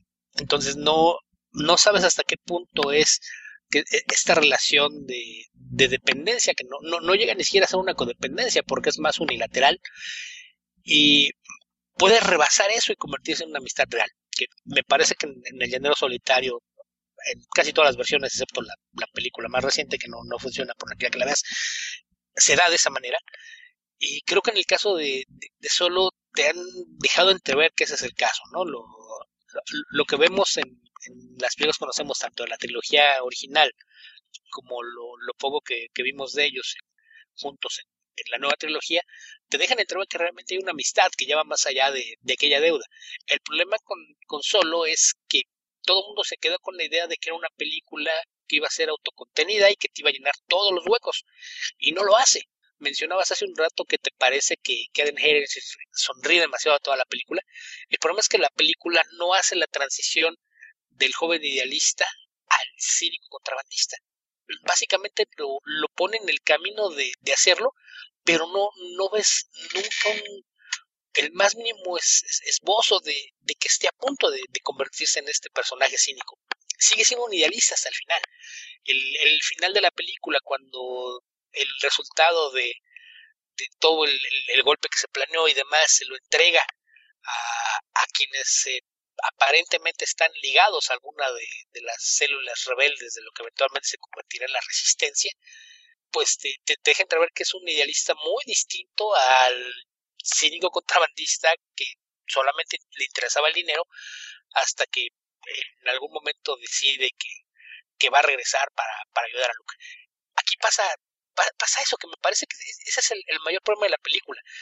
El, la sensación que te deja al final, pese a que te pasas un buen rato, te entretiene, es que no, no tuviste desarrollo de ninguno de los personajes no te muestra lo suficiente para que tú veas tu crecimiento de uno de ellos del inicio al final. Es como, es como comerte un paquete de popcorn para ver un paquete de popcorn. Exactamente, no, no, e, el único momento en el que te das cuenta que empieza la, la formación del carácter del Han Solo que conoces es el enfrentamiento final con Becker. La, la única lección que aprende de, de Becker es dispara primero que tiene resonancia porque pues después nos lleva a las sesiones especiales en las que esto no sucede, pero que pues básicamente eh, fuera de, de George Lucas todos estamos convencidos lo primero. Lo que más me da gracia de esto es, tomar esta película donde George Lucas no tiene nada que ver para poder decirle a George Lucas, ves George Lucas no tiene razón sobre tu personaje. Exactamente. aquí, es que aquí, esa es la parte que tenemos que aclarar. El personaje de George Lucas original dispara primero. Las ediciones especiales son 20 años después. la versión revisitada con George Lucas de la madura que, que se arrepintió y cambió de ideales. Tienes que pensar en el George Lucas de 1975, cuando empieza a escribir la historia, 76, cuando la filma, que era un rebelde. Era alguien que estaba tratando de romper esquemas en Hollywood y hacer las cosas a su manera.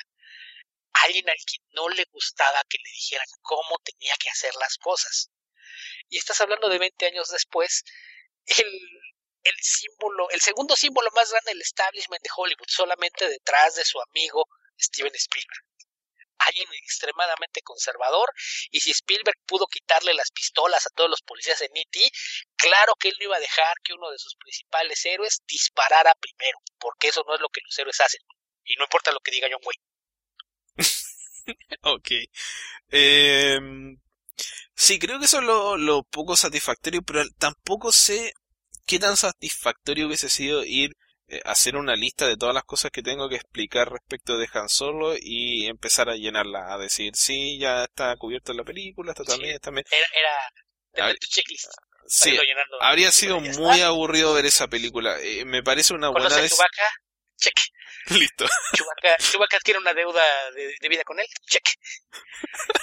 eh, encuentra el halcón milenario y conoce a Lando Calrissian y tienen una relación de odio-amistad. Check. Se queda con el halcón. Check. Empieza a trabajar como contrabandista. Check. Y, entonces te empiezan a faltar las que te dejan entrever, ¿no? Que se va a ir a Tatooine a, trabajar con un lord criminal de allá, que pues estamos hablando obviamente de Java, entonces ahí nos falta por checar, conoce a Java, empieza a trabajar como contrabandista para Java. Tiene que tirar al espacio un cargamento de Java para escapar de fuerzas imperiales. Entonces son todas las partes que no ves y, que básicamente cuando empieces a ver toda su vida como contrabandista es cuando tendría que darse la, la transformación de este chico idealista que quería tener una nave para explorar la galaxia con su chica y, y, no te la da por para escapar, no escapar. al punto. Sí, pero pero es el problema, para, para mí ese es el gran problema estructural de la película, que no, vamos, la película tiene que tener algo que te avance la historia o algo que te avance el desarrollo de personajes. Y la historia avanza muy poco porque es muy, muy delgada, es muy lineal. Y en términos de personajes, el protagonista no avanza lo suficiente. Entonces creo, creo que eso es lo, lo que te pone esa sensación de, que el producto es tan imperfecto y sin embargo, insisto, es una película muy entretenida, es una película hecha medida para los fans que querían ver más del Star Wars clásico. Entonces me, me llama mucho la atención que digan, es que no queremos cosas nuevas y les dan algo que en teoría es todo lo que quieren y no van a verla. Es que, es que, tal vez, o sea, a ver, el problema, como decía Beca en el video, es el tema de los conflictos del personaje que no están ni bien establecido ni bien planteado. Uno de los problemas de todas las películas que eh, muestran a un personaje que tú ya sabes que está vivo es que sabes que no se puede morir. Por lo tanto, todos los riesgos que tome en la película son, son apuestas seguras. No te vas a sentir en ningún momento, en ningún momento vas a pensar que el personaje se puede morir. Porque sabes que el personaje está vivo más adelante. Eh, ese es uno de los problemas de, de, de cómo esa, eh, elaborar suspenso en una historia de esas características. Por otro lado, tienes que encontrar la forma de que las aventuras tengan alguna relevancia. O sea, si no logras darle peso a los personajes secundarios, es difícil que te importe la historia que se está desarrollando. Y ese creo que es uno de los grandes defectos de esta película, el hecho de que todos los personajes secundarios son personajes muy secundarios e irrelevantes. Incluso Kira eh, es un personaje del que, conocemos en esta película y del que no sabemos nunca más nada, por lo menos en, en el cine.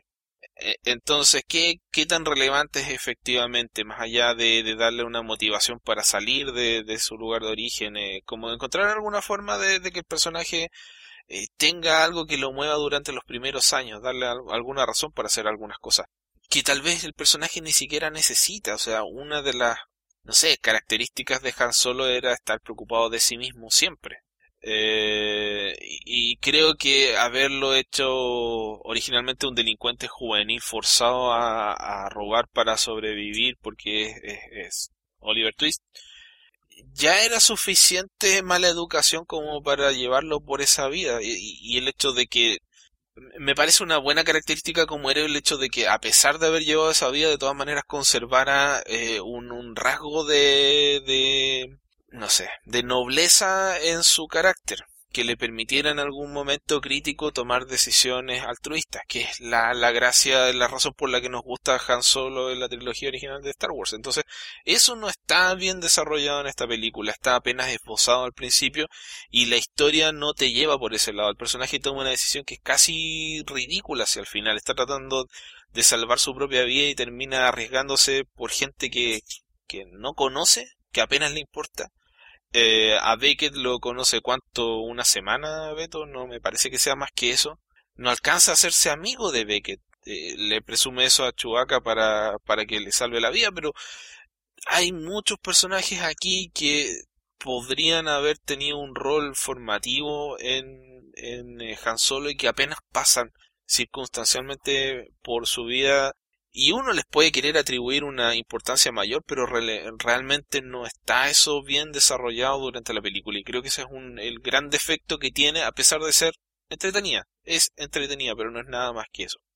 Y podría haber sido más. Sin necesariamente hacer un, checklist de toda y cada una de las cosas que tenían que pasar en esta película para llegar a una nueva esperanza. Que creo que habría sido la forma más aburrida de hacer esta película.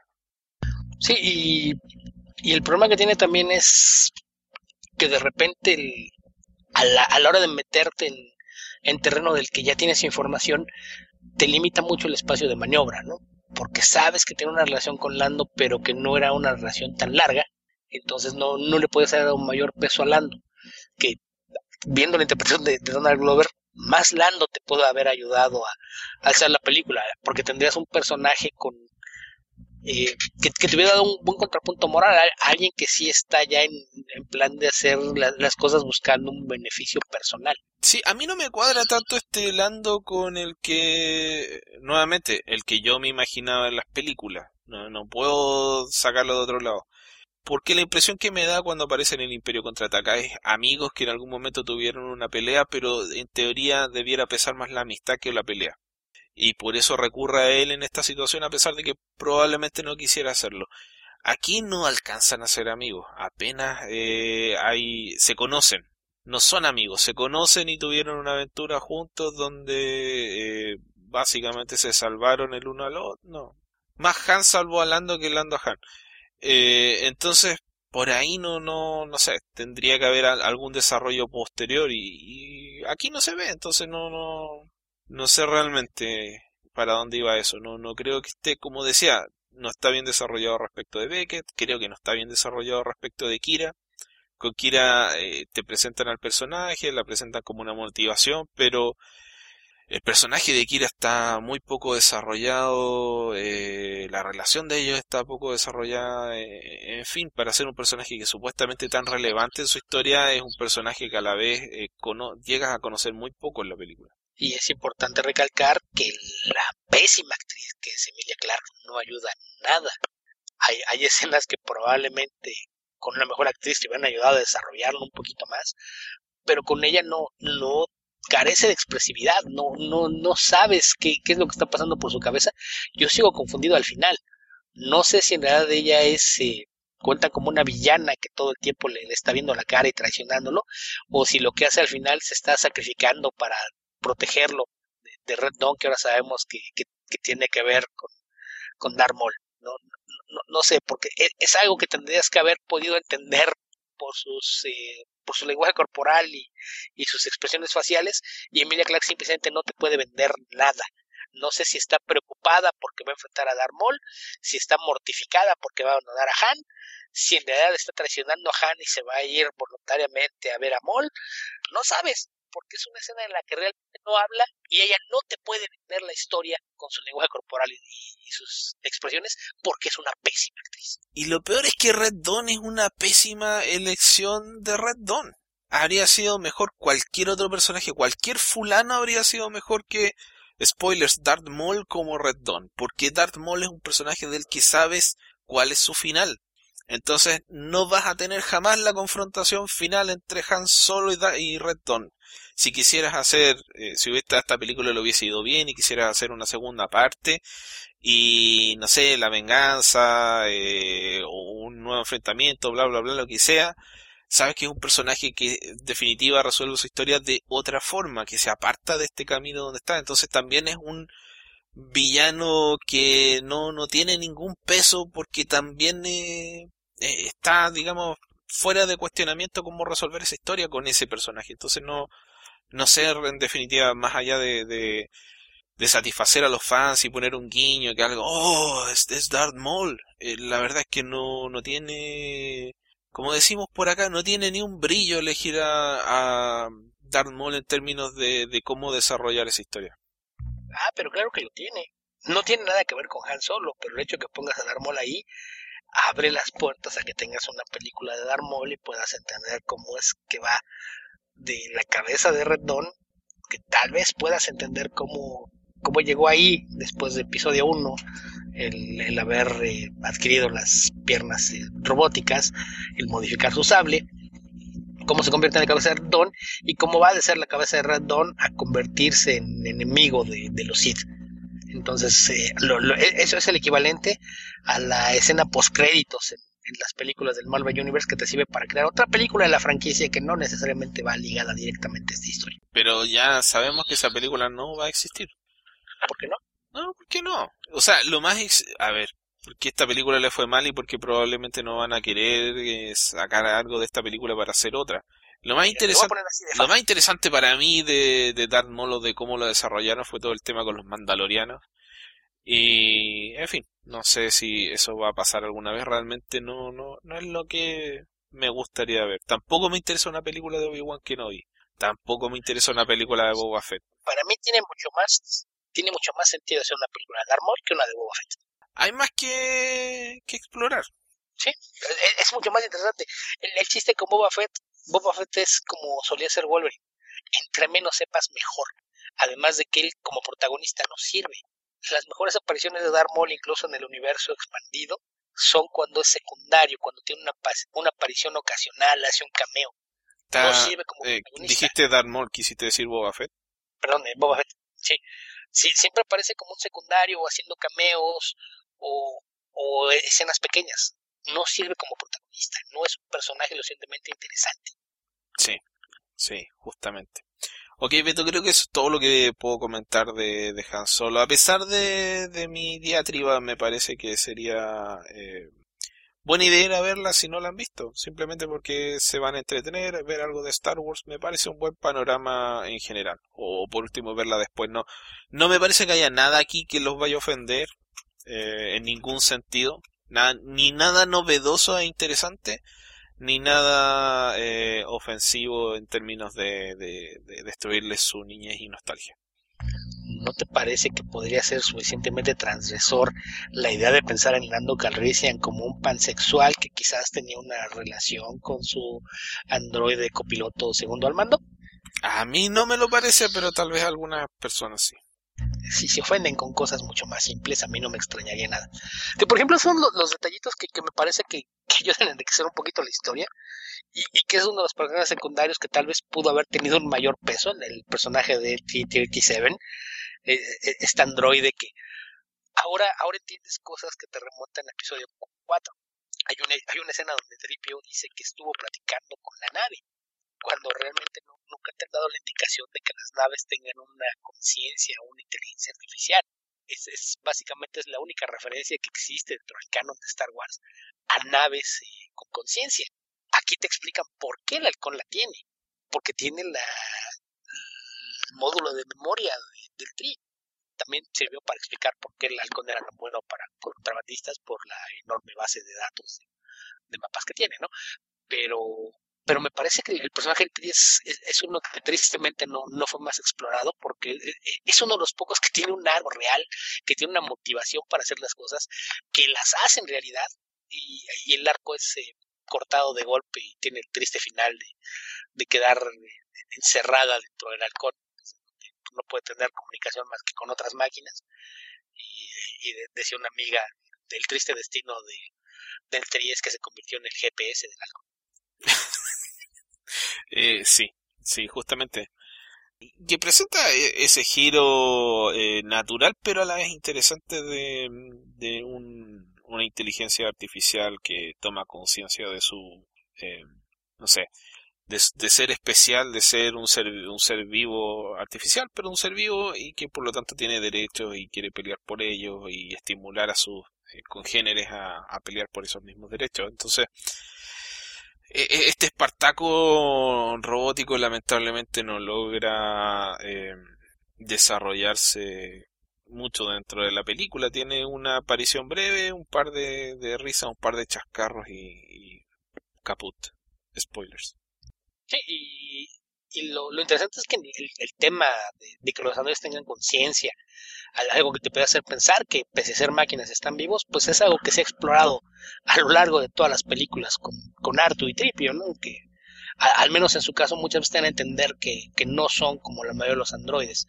Y incluso en el universo expandido ha habido muchas historias al respecto en donde te, te los plantean como, como excepciones a, a, lo que es la norma para la mayoría de los robots, aunque hay varios casos de, de, androides que tienen este, esta conciencia desarrollada y, y, una personalidad que pues te hace pensar que es mucho más que una programación. Entonces es, es, es de esos detallitos que me parece que vienen a enriquecer la historia, pero que sí, sí de repente termina perdida dentro de, del resto de la película. Y, me parece que hay muchas cosas en, general que, que no, no, son bien aprovechadas, porque por ejemplo me parece que el, el personaje de, del villano, representante de, de Rendon aquí, que es Draven Boss, Draven Boss interpretado por, por Paul Bettany, y me parece que, que pudo haber tenido mucho más peso. la, la, escena de la pelea final en, su arca me parece una, una de las mejor logradas en la película pero no, no te da una construcción suficiente para que, que sea más emocionante y, lo veas como una, una, buena resolución. Entonces, para mí ese es el problema, que me parece que, que había muchos detallitos de cosas que, que podían haber funcionado de mejor manera y por alguna razón no lo hicieron. Eh, también por ahí está el caso de, de, las escenas cortadas, ¿no? Porque en algún momento se había hablado de, de que los personajes de, de estos dos Stormtroopers eh, creados por Kevin Rubio que tiene historias de tipo humorístico, Tag and Bink, eh, se había confirmado que, ambos iban a aparecer en, la película y resulta que sí se filmaron las escenas, pero no aparecen porque la, escena en la que aparecían fue cortada, se quedó en el piso de edición y básicamente tenía que ver con que se eliminó toda la parte de la película eh, en la que vemos a Han Solo en la Academia Imperial que me parece que también hubiese sido parte importante del desarrollo del personaje, verlo pasar al menos un tiempo en la Academia Imperial y entender por qué lo echaron.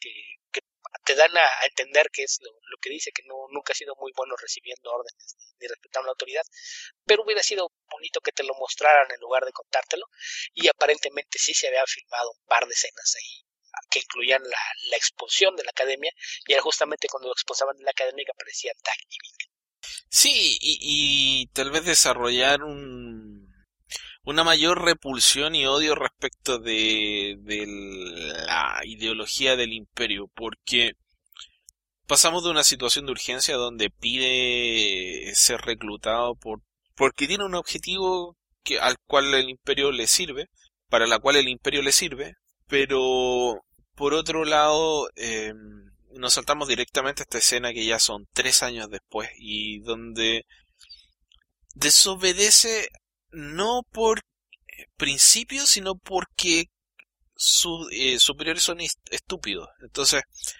cuestionan las órdenes no por motivos morales o éticos, sino simplemente porque son órdenes estúpidas las que está recibiendo y no le parecen. Eh, me parece que hay más donde, donde, donde sacar cosas interesantes ahí a través de un conflicto ético o de un, no sé, tratar de matar tu ética por razones de, de sobrevivencia que, eh, o sea, e, e, ese conflicto ético de hasta dónde llevas tus principios por razones de conveniencia, en fin, cómo, cómo, desarrollar ese, ese conflicto interno. Eh, que en el simple hecho de decir, ah, no, no le voy a hacer caso a este, a este idiota porque es un idiota. Y más encima, más encima, no sé si eso se usa en otras partes. Y para peor, eh, a este superior lo matan inmediatamente y por lo tanto no, no hay un desarrollo de, esa, de ese conflicto. En fin, eh, hay varias cosas que, que la película pudo haber explorado más y mejor y no, no lo hace. Que habría que preguntarse también si no hubiese una película que se hubiera beneficiado de tener más tiempo para los reshoots y para que Ron Howard terminara de filmar las escenas y armar un producto completo en lugar de, llegar a armar el, Frankenstein, que insisto, no es un Frankenstein monstruoso como el, que tuvimos con Justice League, pero sí hay momentos en que te das cuenta de, que hay cosas que, terminaron por, meterse con calzador en, una historia que, tuvo que ser parchada. Hay momentos donde sí, sí te das cuenta de, la diferencia de tono, el humor visual de, de Miller y Lord lo, lo en unas escenas, la rebelión de los androides cuando eh, liberan los androides en, el complejo minero y luego ves a los androides eh, causando caos en, el cuarto de control y ves este el que parece bote de basura trepado en una consola y, celebrando que están revelando mientras empieza a destruir equipo. Eh, es la clase de humor visual que, esperarías de, de Lord entonces me parece que esa es una de las escenas que quedaron de, desde lo que ellos estaban haciendo pero, pero sí, me, me parece que, el problema con, con, la película es mayormente ese, que hay muchas cosas que te das cuenta de que se pudieron haber manejado mejor. Eh, hay cosas que parecen oportunidades perdidas. Y, sin embargo, me parece que tiene la, la suficiente mezcla de, de, acción, de humor para mantenerte entretenido. Eh, referencias a, la trilogía original y a elementos del universo expandido que seguramente serán del agrado de la mayoría de, de fans de, Star Wars. Y me parece que la historia es lo bastante simple como para que cualquier espectador casual o que tenga un conocimiento mínimo de, Star Wars también la pueda disfrutar. Y muchísimos guiños visuales, ¿no? La, cantidad de trofeos y, cosas que aparecen en, la sala de, de Dryden Boss. y cositas que ves en, el halcón, por ejemplo, el, el, closet lleno de capas. Yo quiero saber si ese closet lleno de capas sigue a bordo del halcón Orlando tuvo tiempo de, sacarlas todas. detallitos como el, que la armadura que utiliza para infiltrarse en el Palacio de Java ya estaba en, el halcón desde aquel entonces. Son, son de, esos pequeños guiños que, que hacen que la, película resulte entretenida a pesar de todos sus efectos. Ok, Beto, me parece que con eso estamos terminando este podcast. Me parece que ya llevamos más de... Sí, sí, estamos llegando a las dos horas para variar contando el inicio en falso? No, no, solo contando esta grabación. La versión 2.0 del episodio 155. No sé si te gustaría agregar algo. Eh, no, me parece que, que, eso es bastante todo. Ok, a mí sí me gustaría agregar algo que no tiene nada que ver con, con cómics, Beto. ¿Cómo que no tiene nada que ver con cómics? Claro que tiene que ver con cómics. No, esto no tiene que ver con cómics se disputó el día 6 de junio. No sé si disputarse es la palabra, pero se celebró, se llevó a cabo, se desarrolló la edición 2018 de Dominion, el segundo pay-per-view más importante de New Japan Pro Wrestling. Y, según dicen, y estoy, no sé, indeciso, pero bastante de acuerdo, se, se llevó a cabo la pelea de lucha libre, tal vez una de las mejores de, de todas las que he visto, tal vez la mejor de todas las que he visto. Mucha gente está diciendo que es la mejor pelea de lucha libre que han visto. Y Querrás decir la mejor coreografiada. no, no es la mejor coreografía solamente, es la mejor eh, planificada. Ejecutada. La coreografía mejor ejecutada. No, Dejémoslo así. Eh. Porque la lucha libre son coreografías. No hay forma de sacarle vuelta a esto. pero además, además son historias. Además son historias. Son historias con coreografía desarrollada en un periodo X. no sé, ¿sabes? Creo que llegamos al punto en el que la próxima vez que yo escuche un comentario de lucha libre en Comicverso, voy a empezar a hacer comentarios de artes marciales mixtas. Creo que hay gente que no se va a enojar con eso. Eh, yo Tal simplemente, vez, pero no sé. Yo simplemente no voy a saber de qué estás hablando. Bueno, la razón por la que quería comentar esta, esta pelea es porque hace mucho tiempo, un año aproximadamente, comenté que había terminado la, hasta ese momento, trilogía de peleas entre Kazuchika Okada y Kenny Omega, que se desarrolló en Wrestle Kingdom 11, Dominion 2017 y después la semifinal del G1 Climax 2017. Y la gracia de la historia de esta, de esta pelea es que eh, Kazuchika Okada, para el que no tenga idea, era el campeón de... Spoilers, era el campeón de New Japan y defendió su trofeo, su, su campeonato en 12 ocasiones. Defendió, lo vamos a poner entre comillas para que Alberto no reclame. El tipo es un prodigio de la lucha libre, un, eh, luchador que apenas tiene 30 años, me parece que un poco menos incluso, y que rápidamente se transformó en el as de la compañía, desarrollando probablemente una de las carreras más espectaculares y, y con una capacidad técnica más impresionante que, que, se haya visto en un luchador tan joven. Reemplazando, desplazando de esa posición al, al as anterior que es eh, Tanahashi, que ya está viejo, ya está acercándose a los 40 años. Y además está bastante eh, herido, tiene problemas en las rodillas, etc.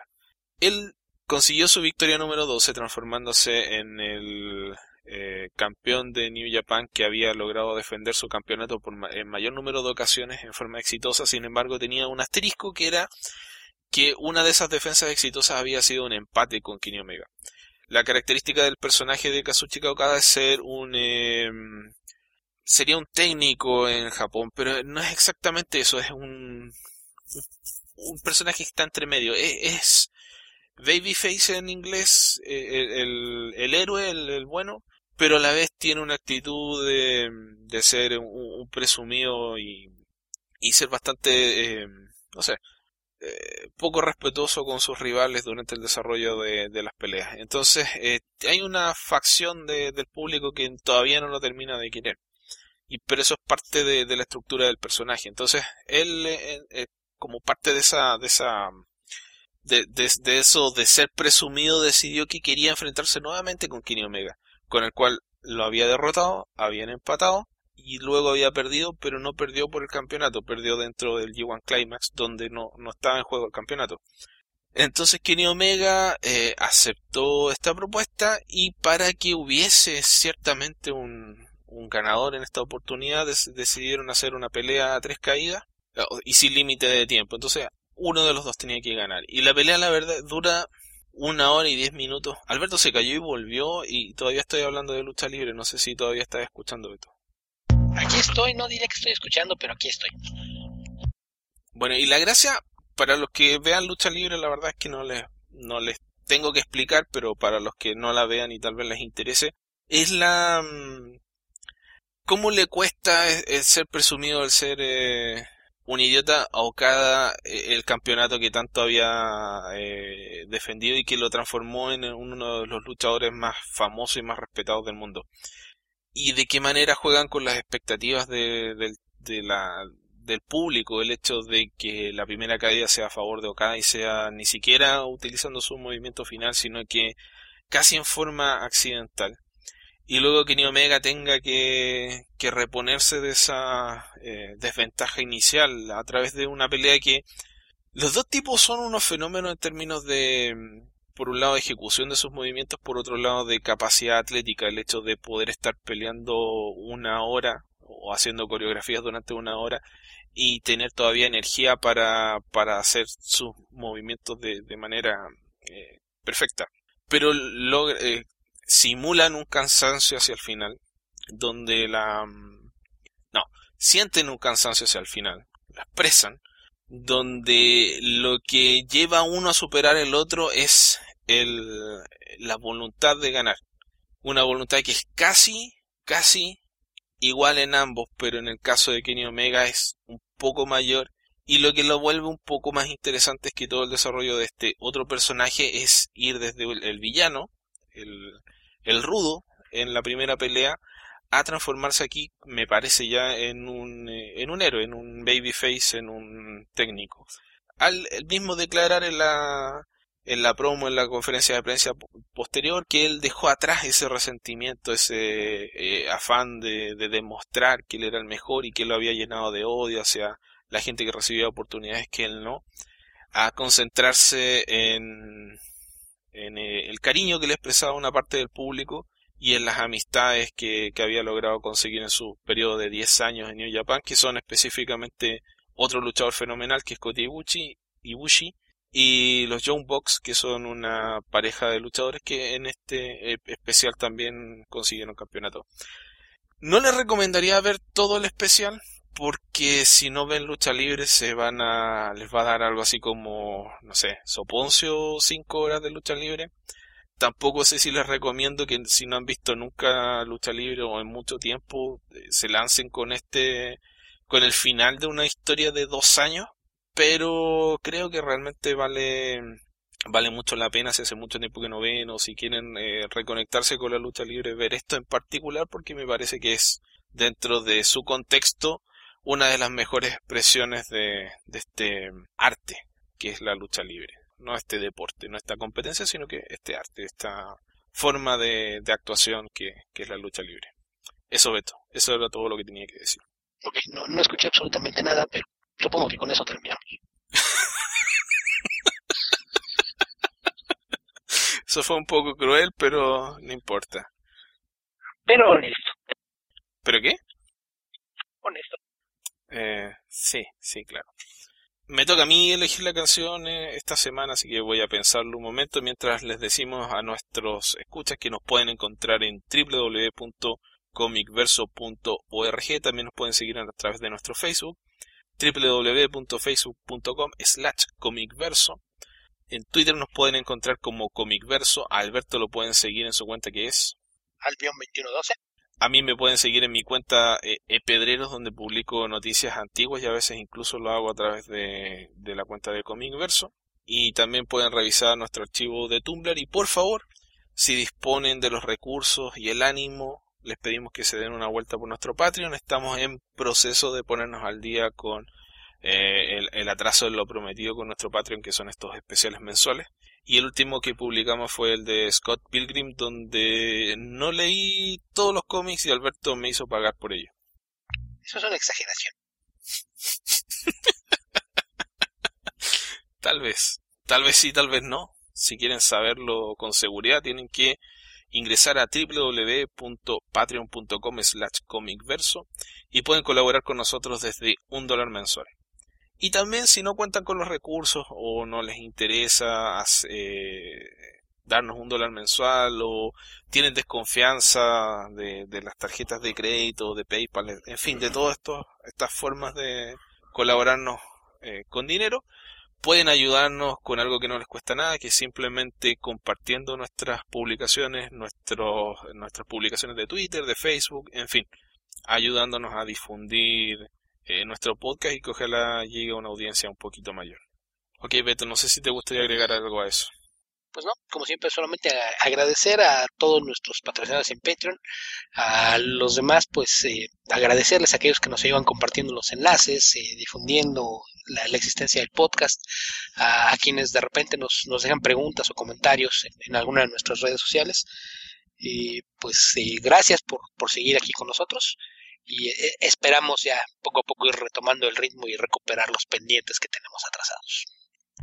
Los Arctic Monkeys, el grupo, uno de mis grupos favoritos y también de Alberto, por lo menos le gusta, no sé si será de los favoritos, eh, estrenó disco nuevo después de un receso de ya cinco años, que se llama este disco Tranquility Base Hotel Hotel and Casino, y el primer single es 4 Out of 5. Escuché el disco y lo encontré bastante eh, melancólico, me recordó algunos pasajes del AM, pero no, no tiene exactamente el mismo tono.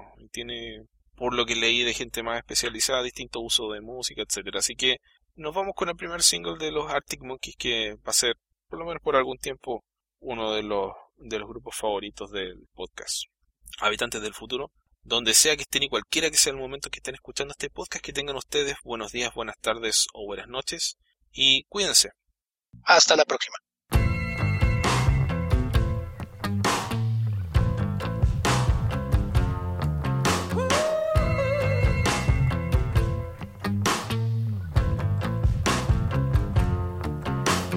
Advertising imaginative ways. Start your free trial today. Come on in the waters, lovely look. You could meet someone you like. You're in the meat of your strike. It is that easy. Surface on a Saturday night. Dressed up in silver and white with colored old gray whistle test lights.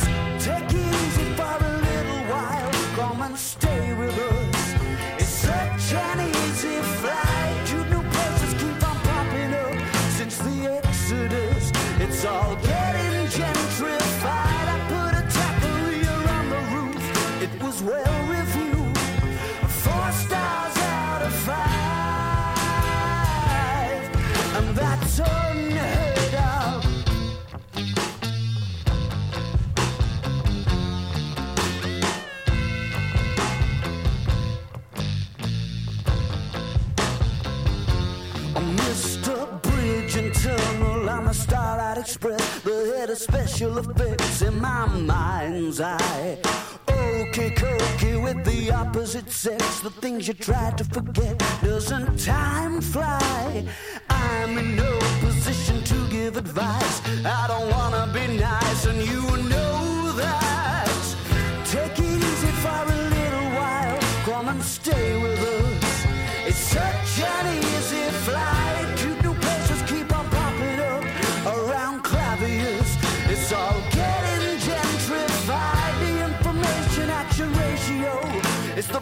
To go,